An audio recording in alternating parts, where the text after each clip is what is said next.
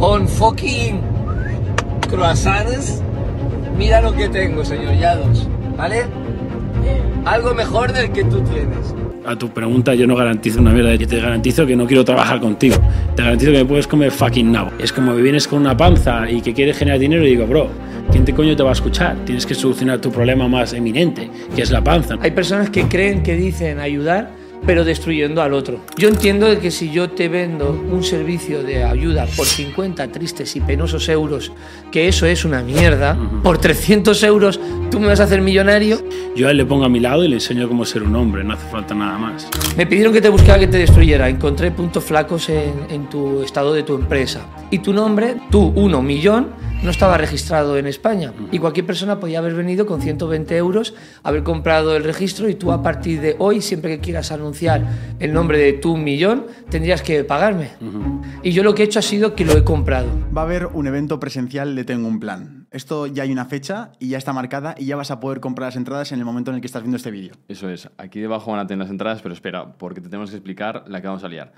La última vez, ¿cuántas personas fueron? ¿100? Fueron 120 o algo así al final, Pues 130. ahora van a ser 300 personas. Es decir, esto es una locura, lo hemos multiplicado por 3 y tenemos un invitado muy especial. Un invitado que se llama Jaume Laoz, es un tío que no solo ha cofundado un proyecto que es ultra exitoso dentro del mundo de la tecnología como Stopes de Gama, sino que ahora llega a un punto en el que tiene una agencia de marketing, tiene un equipo de, de carreras de coches, eh, colaboración con Porsche, tiene cosas muy guapas montadas, tiene una historia y un recorrido muy motivador que yo creo que nos va a ayudar mucho a todos. Y luego encima, aparte del podcast que tendrán, Una tertulia con nosotros y queremos que participes también, que vengas y que no estés solo sentado, que te pongas incómodo, que quieras participar, que quieras conocer a esa persona. Bueno, si estuviste en el anterior evento, ya sabes cómo va esto. Es la hostia, nos lo pasamos genial.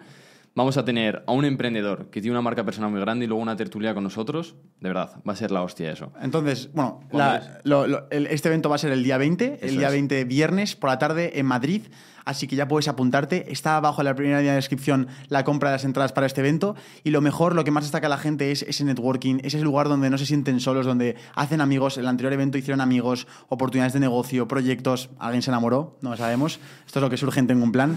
De verdad, los que han estado en Tengo un Plan y los que estaréis vais a flipar y esto es algo que, que es una nueva tendencia que va a venir para quedarse. Y queremos que tú formes parte de ella. Así que nada, si te apetece venirte con nosotros el día 20 a pasar una grandísima tarde en Madrid, apúntate aquí abajo, quedan entradas muy pocas, así que aprovecha y sé de los más rápidos para hacerte con la tuya. Y como siempre, no tenemos la fórmula del éxito, Pero no te preocupes porque tengo un plan. Bueno chicos, bienvenidos a un podcast un poco diferente. Queremos traer más este tipo de formato en el cual es una tertulia, ¿no Juan? Una tertulia que ahora cuando lo veis todo parece Photoshop esto. Se parece mentira, pero esto es verdad. Hemos conseguido, hace ya dos meses que surgió esta idea de juntar a dos personalidades tan, tan podría decir llamativas, que hacen Sí. tanto ruido en redes sociales como son Yados por un lado y luego Raúl de Perico Jurídicos por otro. Y con mucha organización en el calendario hemos conseguido estar aquí hoy grabando esta tertulia, así que nos- nosotros vamos a hablar hoy un poco esta, el día de hoy, vamos a disfrutar de esta conversación, vamos a aprender mucho juntos sobre todo. Y, bueno, para empezar, eh, o sea, la forma de plantear esto es una conversación entre, entre amigos, ¿no? Pero vamos a tocar temas que en los que yo creo que hay puntos de debate o puntos a comentar y que a partir de ahí con las opiniones vayamos reflexionando un poco el- los diferentes puntos de vista. Entonces, hablaremos de muchos temas, desde eh, modelos de negocio, hablaremos de relaciones, hablaremos de muchos temas, pero creo que debemos empezar por un poco poner el contexto y es cuál es la misión que tiene cada uno de vida para dejar este mundo un poco mejor. ¿Vale? Así que si quieres, Raúl, empezar tú por, por tu lado, ¿cuál, es, ¿cuál es tu misión? Bueno, primero de todo, me encanta estar aquí sentado contigo. Igualmente, un Te había placer. visto más que un vídeo. Sí. Y la verdad es que sentarme con personas así, para mí, me enorgullece. Ya todos hemos rechazado muchas entrevistas y muchas eh, tertulias. Yo también soy una de ellas que las rechazo. Pero la tuya me encantó sentarme aquí contigo porque creo que tu motivación es algo que a mí también me va bien de vez en cuando recordarla. Y eso y luego Sí, ya lo hablaremos. sí, sí. No todo siempre va a ser bueno, Sí. al igual que uno mismo, que es como llevo yo mi vida. Y respondiendo a la pregunta que tú me has dicho, bueno, mi objetivo es muy claro en esta vida. Mi mayor legado es mi hija. Mi hija, yo me enfoco todo lo que hago, todo lo que yo proyecto, todo lo que yo me enfoco cada vez que estoy incluso dentro de una cámara, o sea, detrás de una cámara o delante, porque el día de mañana mi hija lo va a volver a ver. Yo a lo mejor mañana no estoy, porque me gustan más mucho los deportes de riesgo. Soy una persona que me gusta vivir siempre al límite porque me gusta siempre saber dónde puedo llegar a superarme. Y si el día de mañana tengo un traspiés y no pudiera estar aquí el día de mañana cuidando a mi hija, al menos que lo que yo haya dejado, ese legado, cada una de mis palabras, se puedan volver a analizar con el tiempo y le pueda ayudar. Por eso me limito mucho a decir cosas que pienso y solamente digo cosas que he razonado. Muy bien, perfecto. Eh, igualmente, es un placer estar ahí contigo. Me acuerdo, me, vi un vídeo que hiciste y me, y me hizo mucha gracia, el, el que contestaste a un vídeo que hice. Y la verdad que estoy de acuerdo con él en ese sentido. Es curioso ver que pues, hay personas de éxito que tienen acercamientos tan distintos a la vida. Tú tienes una hija y yo no quiero hijos. Entonces es, es tan, tan distinto, pero al final es tan, similar, ¿no? Yo digo una cosa, siempre hay que estar de acuerdo en estar desacuerdo. Yo lo que veo mucho en la gente que no tiene éxito es que constantemente quiere empujar su opinión al otro. Es como cada uno tiene una opinión. El caso es mi, mi misión, sobre todo, yo en la vida al final he logrado todo lo que soñé una vez, era como el jet, la mansión, los lambos, las mujeres, eh, los yates, los viajes, es como los relojes. ¿Qué queda ya? Es como un reloj más caro, un, estoy seguro que me entiendes, es como no te aporta realmente nada, es como un, un coche más caro, es lo compras, lo pones ahí y sigues tu día, no, no afecta nada. Entonces, para mí realmente lo único que me, que me mantiene vivo es mi gente, es como si yo sin ellos estaría muerto, literal. Si yo me quitas las redes sociales, yo acabo muerto de sobredosis de cocaína o alguna lío, pero pardísima, que acabo en la cárcel o, o algo hago, porque al final me aburro.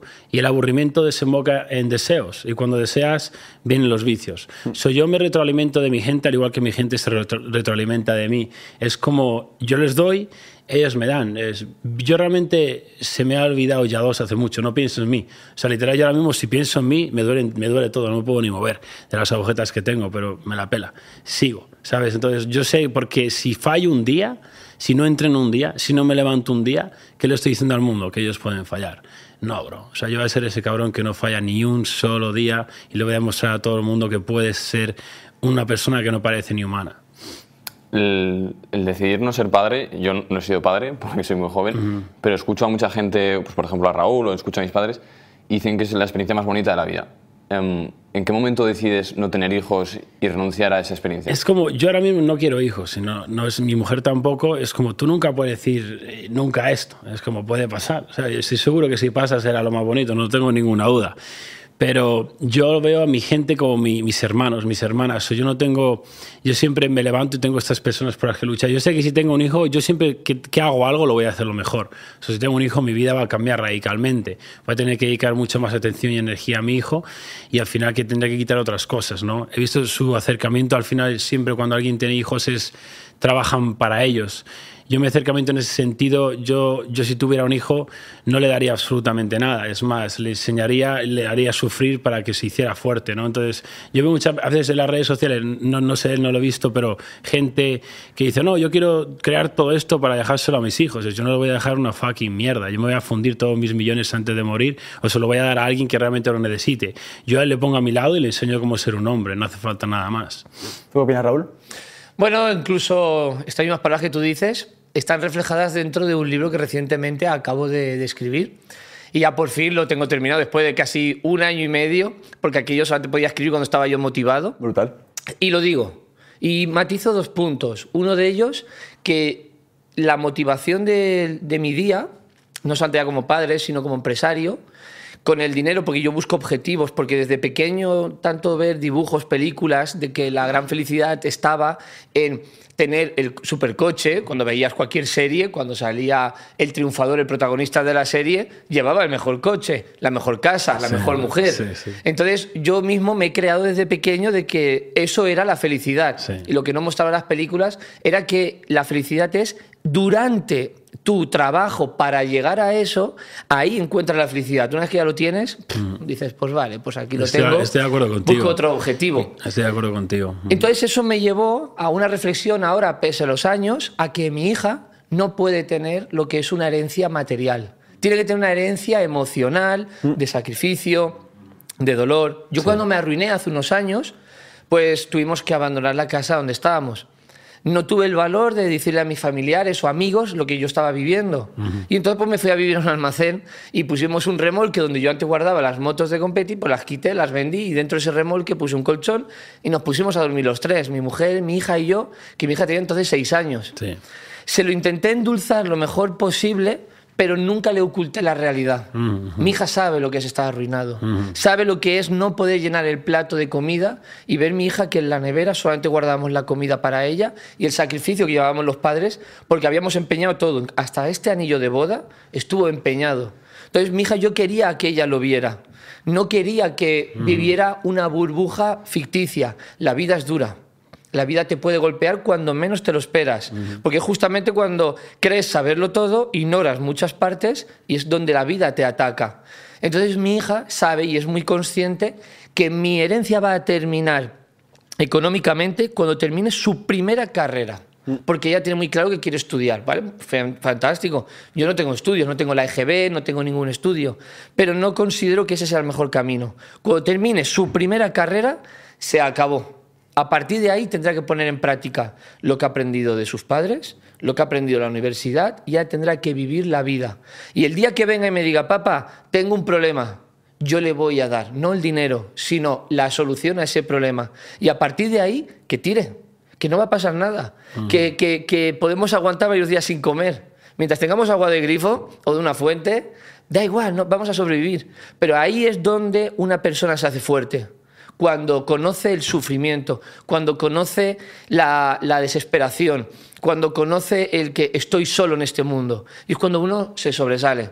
Mi hija ya la estoy preparando, lo digo públicamente, se lo he dicho a ella. Incluso amigos de su clase, de su colegio, le dicen, oye, mira qué dice tu padre, que no te va a dejar nada de herencia. y ahí de- de- sé que estoy en lo cierto. Sí, no, yo, yo sí, vamos, estoy súper de acuerdo con él. Es mira, curioso que él tiene el mismo acercamiento y tiene una hija, eso dice mucho. Al final, eh, la gente habla, habla, habla y no tiene nada. él, tiene, él puede hablar porque tiene mucho, eso es lo que mucha gente no, no entiende, que él, como ha dicho, yo opino lo mismo, yo estoy donde estoy porque he sufrido mucho. O sea, he estado dos veces en la calle. He estado con menos de 50 dólares en la cuenta de banco, pero no aquí en casa de mi papá, sino en la otra punta del mundo. Mi papá no tenía dinero, porque yo lo sabía, no tenía dinero para mandarme. Entonces, es ahí, en los momentos más difíciles, donde no tienes opción, es donde se ve realmente quién eres. ¿Sabes? Porque es fácil decir, oh, sí, yo soy fuerte, pero nunca estás enfrentado a ninguna adversidad. Al final tienes que sufrir para hacerte más fuerte. Por eso yo tengo este proceso diario, que la gente dice que es una locura. Yo cada vez duermo menos y trabajo más porque me siento cómodo. Si veo que tengo mucho dinero en el banco, me lo gasto. No, no quiero comodidad, no me, no me gusta estar cómodo. Eh, bueno, los dos compartís algo en concreto y es que tenéis mucha abundancia eh, de éxito económico en la empresa, pero tenéis modelos de negocio muy distintos. Y yo creo que vamos a empezar aquí porque va a haber muchos puntos que matizar, sobre todo por la parte de, de Amadeo, porque no estamos acostumbrados a un modelo de negocio como el, de- como el tuyo, es algo que, que es relativamente nuevo aquí en España. Y luego el tema de Raúl, que es un modelo más tradicional, es relacionado con la ley. Entonces, eh, si podríais explicar brevemente cómo habéis conseguido vuestra riqueza, eh, es decir, oye, pues yo lo he hecho a través de un despacho en el que ayudo así y tú lo has hecho así, eh, para poder entenderlo y a raíz de ahí, cuando la gente la pongamos en contexto, vemos los detalles de cada modelo y vemos, oye, pues qué cosas no entendemos, qué cosas entendemos o lo que sea. Posiblemente haya sido, posiblemente, no me consta que exista otra persona, que sin estudios haya fundado un despacho de servicios jurídicos. Pero lo mío fue un poco de rebote, tengo que decirlo, porque yo buscaba la venganza, yo buscaba la manera de derrotar a mi mayor enemigo, que creo yo que me conllevó a la causa principal de haberme arruinado, cuando yo venía de una empresa que estaba teniendo éxito. Entonces me enfoqué a buscar la venganza y entonces fui captando clientes para luchar en los juzgados. A raíz de ahí me mostré públicamente, después de un año y medio de estar haciendo esta trayectoria, un día por un vídeo que quería desahogarme y me desahogué con las redes sociales y me sentí como si fuera como un psicólogo. Nunca he acudido a uno de ellos, pero sí siento que el móvil cuando me siento frustración, me pongo delante, digo lo que pienso, como si te lo dijera a ti, como si te lo dijera a vosotros o a mi familia, sin pelos en la lengua. Y el, hecho de ser una persona sin pelos en la lengua ha llevado que las personas aquí en España, que están acostumbradas a otro nivel de, de, estar, de, bien queda, pues me vieron diferente. Y claro, desde hace seis años dijeron, pero ¿quién es ese tío que habla como yo pienso cuando estoy en el baño o cuando estoy en casa o con mis colegas en el, bar? Entonces eso les hizo llamar la atención. Y como yo decía las cosas tal y como las pensaba, pues me empezaban a escuchar. Y ahí empezó a crecer mi negocio. Y creo que no solamente el decir las cosas claras y contundentes, sino que eran totalmente razonables, era algo que estaba dentro de la lógica y he cumplido siempre, en seis años, todo lo que he dicho, que ha quedado grabado en todos los vídeos, que nunca he tenido que borrar ninguno, ha quedado claro que lo que he dicho lo he cumplido. Y el hecho de ser una persona de palabra, ser una persona que cumple realmente con aquello que prometes, siempre te da una trayectoria Entonces- exponencial. Entonces, Raúl, eh, para que me quede claro, has, fundado un despacho de abogado sin ser abogado, pero lo has conseguido no solo eso, fundarlo, sino hacer una empresa súper exitosa porque lo que haces es luchar contra los usureros, esas financieras y todo, gente que ha tenido problemas parecidos a los tuyos y que les has ayudado a solucionarlos, ¿no? A Mi través de tu equipo. Mi eslogan es la revolución contra las injusticias. Vale. Yo empecé luchando contra las entidades bancarias cuando muchas personas las temían. ¿Vale? Eh, yo fui una de ellas que también temía al banco, pensaba que era un- una organización mundial súper poderosa y que era imposible de doblegarlos y más lejos de la realidad. Te puedes apoyar en ciertos artículos de la ley que bien argumentados y bien expuestos puedes hacerlo. Lo que pasa que es también es una falta de respeto decirlo que es tan rápido conseguirlo, porque aquí detrás hay un equipo de abogados que han sabido hacer muy bien su trabajo y Claro. por cada uno de los procedimientos es difícil. Lo que pasa es que cuando tú le ganas un caso a un cliente que ha sido contra la banca, te dice, coño, si has ganado contra la banca, ¿me puedes ganar este otro caso? Claro. Y a día de hoy llevamos todo tipo de casos. Solamente que no los acepto si yo creo que no tienen recorrido jurídico. Porque para perder, oye, pues que vayan con otro, que quieran sacar el dinero al cliente y luego ganen o pierdan, el, abogado ha ganado. Yo como solamente quiero ser un tío de éxito, yo solamente quiero ganar. Y para ganar tienes que ser real contigo mismo y decirle al cliente mirándole a los ojos, tu caso es injusto, tienes que vivir con ello porque también tenemos que aceptar perder. Pero tu caso en el juzgado no tiene recorrido. Y decirle esto a un cliente cuando te está poniendo hasta 400.000 euros que me ofrecían por llevar un caso y dije que no. Y este hombre se pilló tanto por mí que hasta por redes sociales escribía que él daba su vivienda a cambio de que yo le aceptara. Y lo empezó a escribir públicamente. La gente me decía, Raúl, acéptalo. Y yo digo, no, creo que voy a perder. Que vaya con otro abogado. Que hay 110.000 abogados que están aburriendo en su casa. Yo solamente quiero el éxito personal. Fiel a tus valores. Y ahora pasamos a tu modelo, que es que realmente es parecido porque él eh, resolvió un problema en su vida y luego ayudó a otros a resolverlo. Y yo creo que Tío, un camino justo parecido, iba a ¿no? decir eso, porque le estoy escuchando. Yo no conocía su historia tan de cerca, pero tenemos modelos muy distintos, pero valores iguales. Es lo que no entiende la gente. Es, no es qué tienes que hacer, es quién coño fucking eres. Entonces, él es un hombre que ha aprendido a decir que no, como yo. Yo mucha gente le digo que no. El otro día, literal, una persona quería entrar a mi coaching VIP y le dije paso. Él me quería pagar 12.500 euros y yo paso. Y porque estás promocionando un vicio. Y yo no voy a ayudarte a joder la vida a la gente. Entonces, ent- al final es lo mismo, tiene un mensaje claro, directo. Si yo lo escucho hablar, él sabe comunicar. Si tú no sabes comunicar, no vas a vender absolutamente nada, porque tienes que conectar con la gente. Él tiene un mensaje claro, directo como yo, ha aprendido a decir que no y ha creado un negocio eh, solucionando sus problemas. Es igual que yo. Yo desde pequeñito sabía que quería ser rico. Yo estaba en el colegio y era un perdedor, era el típico loser de colegio, no jugaba bien a fútbol, no hacía nada bien, no ligaba ni con escopeta, eh, tenía gafas, se reían de mí, o sea, era como, este chaval no va a llegar a ningún lado en la vida. Yo estaba sentado en el banco diciendo, sí, yo voy, esperaros que yo voy a hacer algo grande. Entonces yo digo, voy a ser rico, no sé cómo, pero yo voy a ser rico. Entonces perseguí el dinero muchísimos años, desde los 13 años que empecé a vender carcasas de China, cuando eso no lo hacía nadie, yo compré carcasas de móvil en China, las vendí aquí, empecé a hacer eso. A los 20, 21 estaba estudiando periodismo, último año ya decidí mandar toda la mierda, estaba, hice un montón de trabajos, he hecho gogo, he vendido alarmas, he repartido flyers, he fregado platos, lo he hecho de todo y dije, tío, el dinero no ha venido, o sea, no ha venido por ningún lado. Prefiero hacer algo que me apasiona y vivir el resto de mi vida por lo menos feliz. Entonces, cuando empecé con el fitness, empecé a documentarlo todo, empecé a cambiar mi cuerpo, solucioné mi problema que era mi físico, solucioné mi problema que era mi confianza. Todo el mundo empezaba, me, me fui a otro país, dejé todo, dejé mi familia, mi carrera, a mi novia que estaba enamorado de ella, mi dinero, lo dejé todo. Igual, este hombre también ha dejado todo en la línea una y otra vez. Entonces, es una historia muy, muy igual. Solucioné todos mis problemas y al final, ¿qué pasó? Después de seis años, R, que R, que R, que R, empecé a generar un poquito y un poquito, y se hacía 300 dólares al mes. 2.000 dólares al mes y en ese punto ya estaba en Estados Unidos, ¿vale?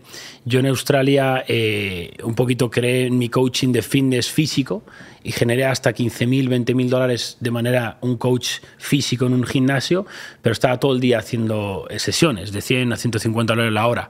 Lo mismo, me di cuenta por primera vez en mi vida ahí que el dinero no daba la felicidad. Era como estoy teniendo todo este dinero, pero no tengo tiempo y estoy odiando lo que hago. Estoy contando aquí repeticiones de gente que no quiero ni estar con ellos. Eso empecé a darme cuenta de que, uno, el dinero no da felicidad y dos, las relaciones son muy importantes. Tú no quieres compartir tiempo con alguien. Yo no- no- tú me puedes pagar todo lo que quieras por pasar una semana conmigo 24 horas y si no, no quiero si no me caes bien. Es como quiero mi espacio. Es como quiere- quieres tu espacio privado, ¿no? Entonces, al final de ahí creé mi coaching ahora mismo, dejé eso en la mesa, me fui a otro país otra vez y construí de cero allí. ¿Qué qué pasa? En Estados Unidos conocí un amigo que me mostró el camino del mentor, ¿no? Es como, hostia, tío, mentor es un tío que ha conseguido lo que tú quieres. Es como, hostia, esto no lo habías, en España no, no lo había escuchado nunca. En España se aprende de la universidad o de un FP o de esto. Es como, entonces yo fui a un evento ahí en Estados Unidos de emprendedores, habló un tío que generaba un millón, en aquel entonces un millón al, al año, y yo me quedaba como un millón al año, que para mí eso es como, no me jodas, tío, si lo haces al mes, ok, pero... Y me acuerdo que dijo una cosa es, tienes que crear una oferta que sea tan buena que se sientan tontos a decir que no. Y yo pensando, tío, estoy ofreciendo lo mismo que todos, es una, una mierda. Y ahí es cuando empecé a escalar, escalar, escalar, lo llevé a 15K y era solucionando mis problemas. Solucioné el fitness, solucioné la mente, solucioné mi, mi confianza y yo me hice millonario como coach online fitness, pero mi acercamiento era muy distinto al de cualquier coach. Era, no era como te mando una dieta, te mando un este, era yo trataba con ellos, era una relación, creábamos una relación. Era, yo no estaba haciendo ventas, yo estaba creando relaciones, estaba haciendo amigos. Entonces, ¿qué pasa?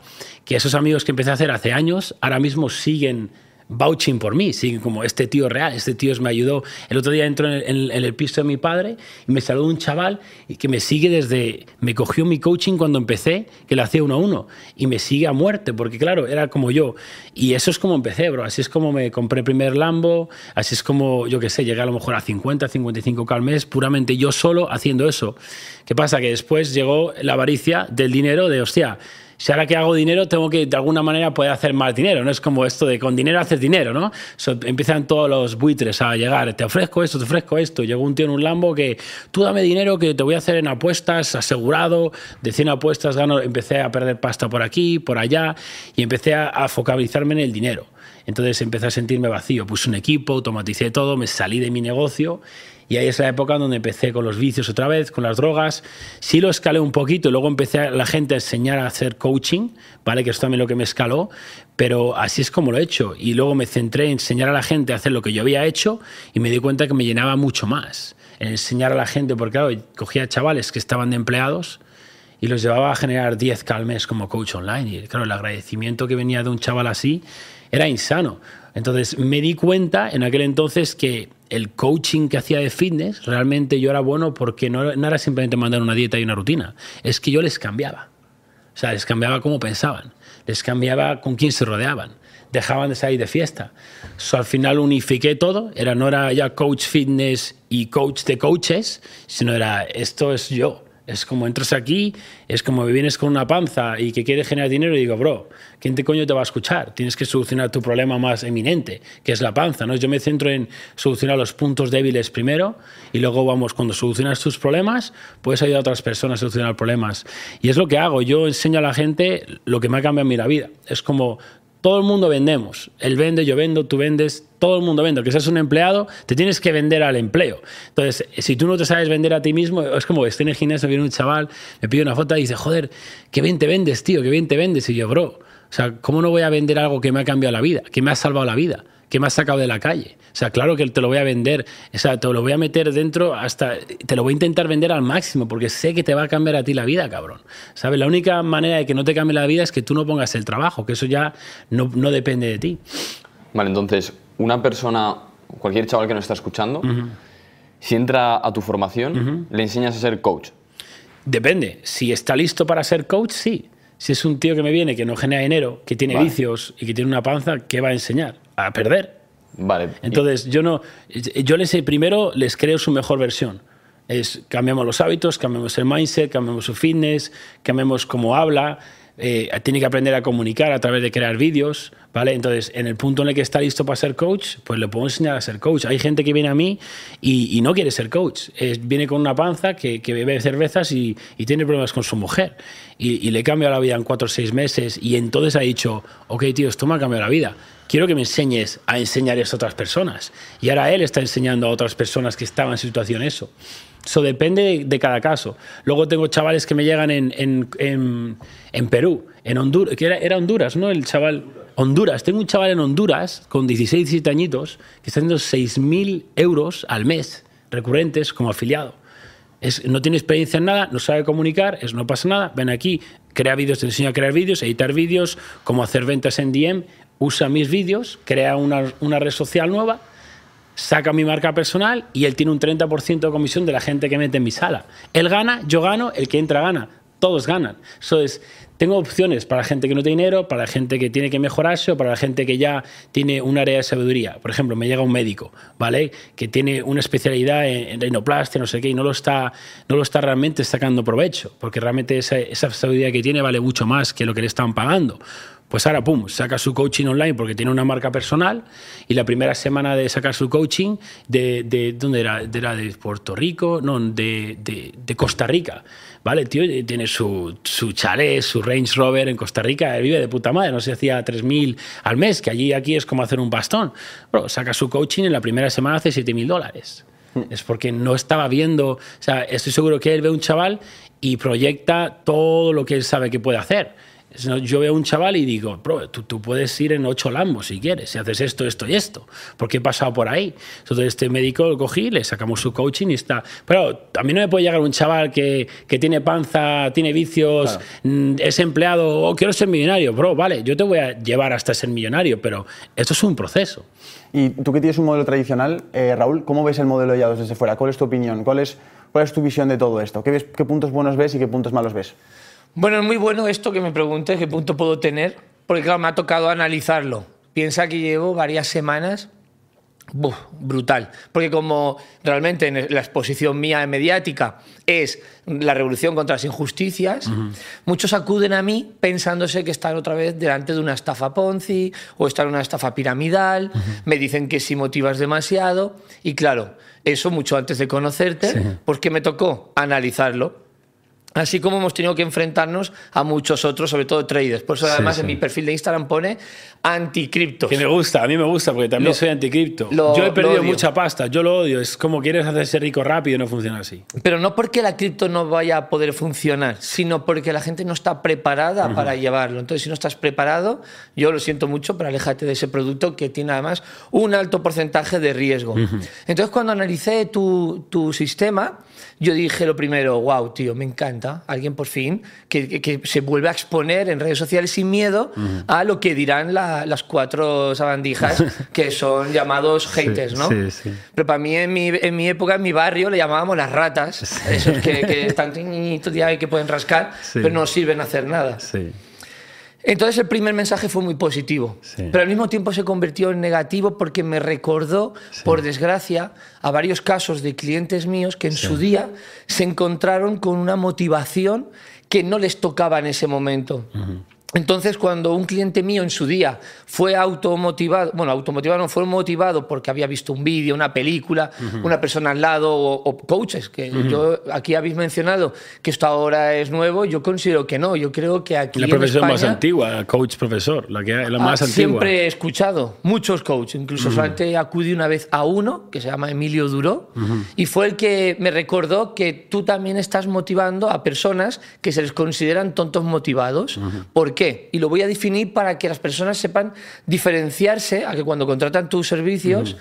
sepan si son tontos motivados o no lo están. Uh -huh. Y ahí es donde yo vi quizás un defecto que podía tener a mejorar tu proyecto. Uh -huh. Ahora, nunca me he atrevido a decirte cómo tienes que llevar sí, tu, tu sí, negocio, sí. porque cada uno que lleve como quiere. Pero yo que tengo una oportunidad y yo te tengo un respeto y un amiguismo que, aunque no lo creas, yo ese afecto sí lo tengo, me gustaría darte un consejo, ¿no?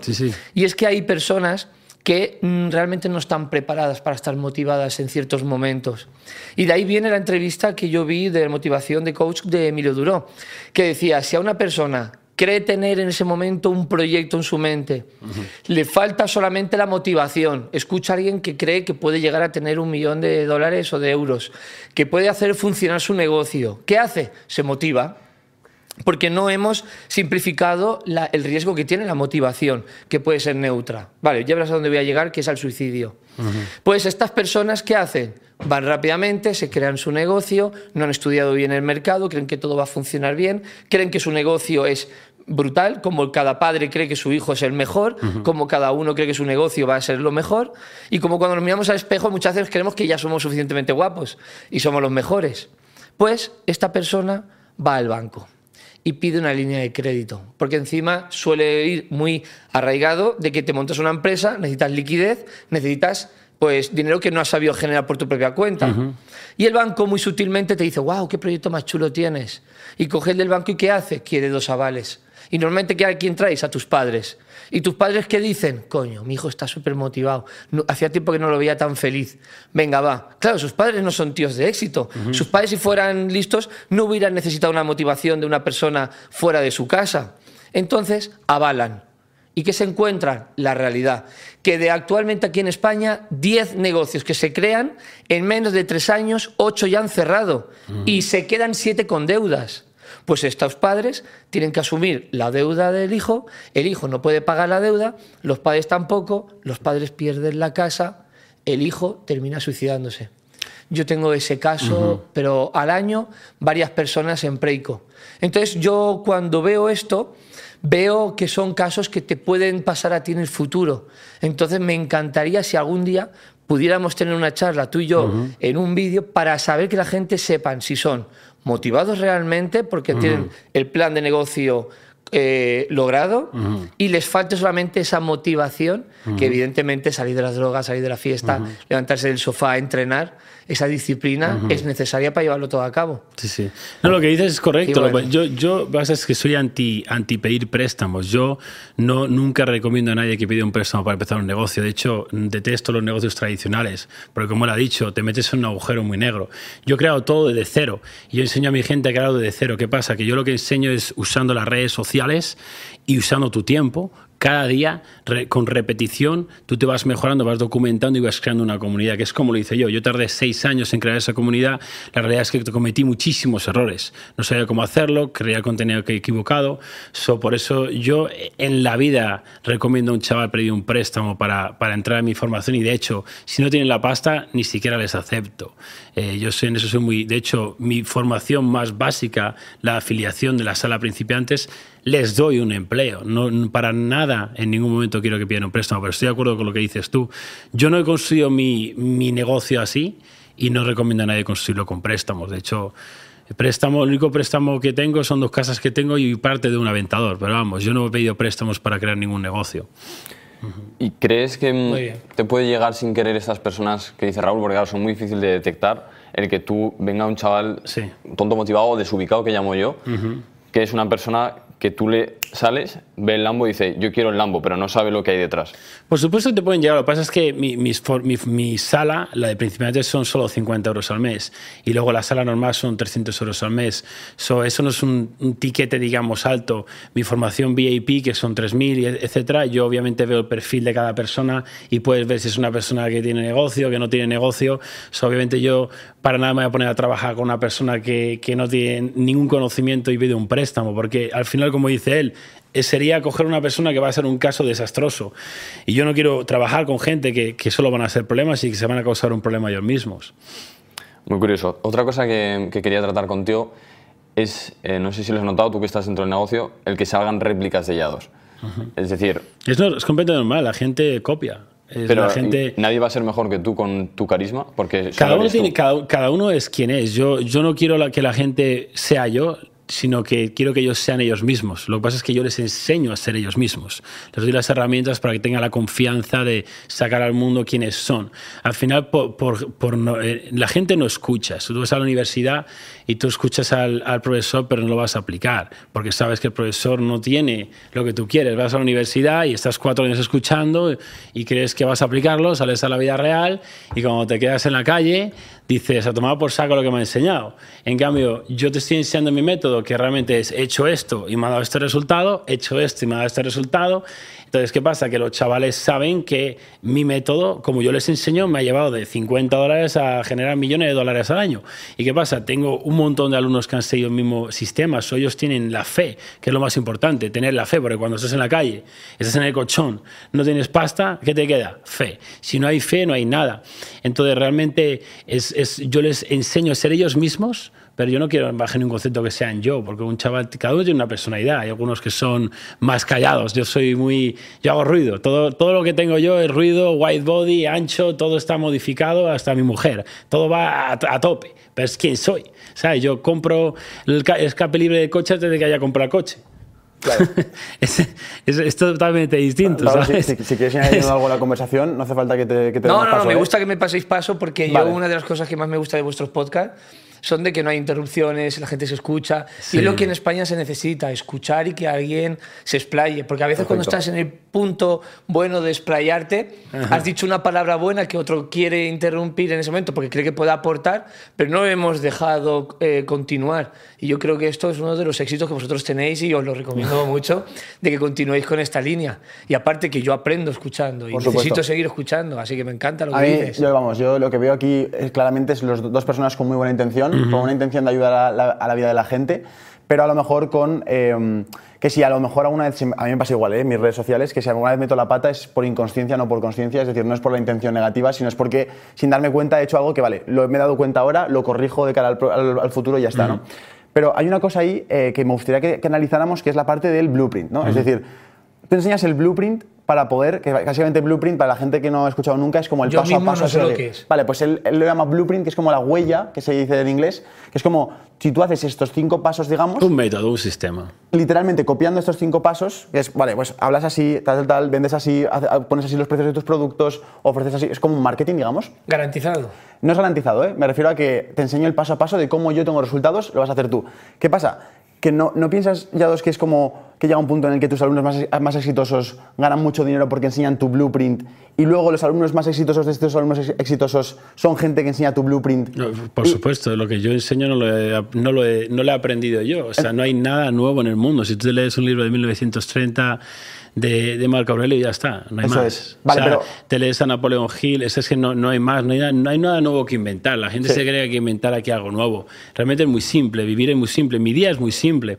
Algo que ha dicho él antes, perdón, favor, ahora no, no, continúo por ahí, pero no se me quiero olvidar que este hombre que tiene tanto éxito, y fíjate lo que ha dicho, estoy aprendiendo. Al igual que yo, cuando él habla, yo estoy aprendiendo. Por eso no interrumpimos, porque no intentamos, nuestro ego es, eso es una, una cosa que tiene que aprender toda España y el mundo que está escuchando, es, es bajar el ego frente a personas que, que saben más que tú. Es como sea, tío, la gente siempre quiere rellenar su ego dando una opinión cuando no ha hecho nada. Pero siguiendo tu punto, al final, eh, si yo enseño mi, mi método, mi blueprint, al final, eh, en, mi, en mi coaching, en mi sala VIP, es literalmente pues como yo vivo, cómo actúo, cómo estructuro mi negocio, cómo estructuro la oferta, pero a tu pregunta yo no garantizo una mierda. De hecho, cuando alguien me dice, ¿qué garantías me da? Yo te garantizo que no quiero trabajar contigo. Te garantizo que me puedes comer fucking nabo. Literalmente así se lo digo, porque no quiero gente que quiere garantías. Es la razón por la cual están atrapados en el sistema y son empleados es porque quieren garantías. Es porque voy a ir a trabajar si le garantizan que le pagan X. ¿Y a mí qué me vas a garantizar? Eso no es como funciona el mundo. Estoy este hombre que no quiere garantías. De hecho, EPES ha dicho, garantía, lo primero que ha hecho. Es como, detestamos esa, esa palabra. Es como, yo me acabo de comprar el STO nuevo y lo primero que he hecho es reventar la garantía porque le he puesto un straight pipe y un stage 2. Me la fucking pela. Es como la gente quiere todo seguro. Él, él tampoco quiere las cosas seguras, yo tampoco. Yo quiero mi vida es volátil. Es como yo no sé si mañana me voy a levantar. La gente me pregunta, ¿es qué plan tienes para el mes que viene? ¿Es estar vivo? y yo simplemente planeo para hoy. Es como, ¿qué voy a hacer hoy? ¿Qué es el presente? Ahora mismo estoy en esta conversación. No sé ni que tengo una empresa. O sea, literalmente estoy sumergido en el presente ahora mismo. Es lo que tiene que aprender la gente, a estar presente. Por eso es tan importante el fitness. La gente cree que el fitness no tiene nada que ver. Fitness before business, digo yo, porque si tú no estás orgulloso de tu presencia, tú nunca vas a estar presente. Y para estar orgulloso de tu presencia tienes que estar orgulloso de tu cuerpo. Por eso es tan importante que tú te mires al espejo y estés orgulloso, porque si no, no vas a estar presente en ningún lado. Me gustaría retomar una cosa que has dicho, que Por cómo favor. nos gustaría ayudar. Por favor. Y esa, esa palabra es algo que realmente muchos se la ponen en su boca, que creen que ayudan, pero normalmente, y aquí muchos van a estar de acuerdo, hay personas que creen que dicen ayudar, pero destruyendo al otro. Con esto quiero llegar a la conclusión de que a mí me han pedido literalmente que te destruya. Y yo hoy voy a dar una clase, voy a intentar hacer dar una clase magistral a todas esas personas que nos ven, que son ratas, hoy bien llamadas haters. Bueno, mañana se llamarán de otra manera, pero siempre van a estar Sí. y son buenos para la sociedad, al igual como los parásitos y los microbios en el organismo también nos ayudan a, a llevar la digestión y otras partes del cuerpo, que nunca nos falten los haters. Entonces, yo sí he encontrado métodos que te podría fastidiar aquí en España, pero simplemente en, en- en algo que te puede tocar moralmente. Y es cosas como, por ejemplo, registrada tu marca de tu primer millón.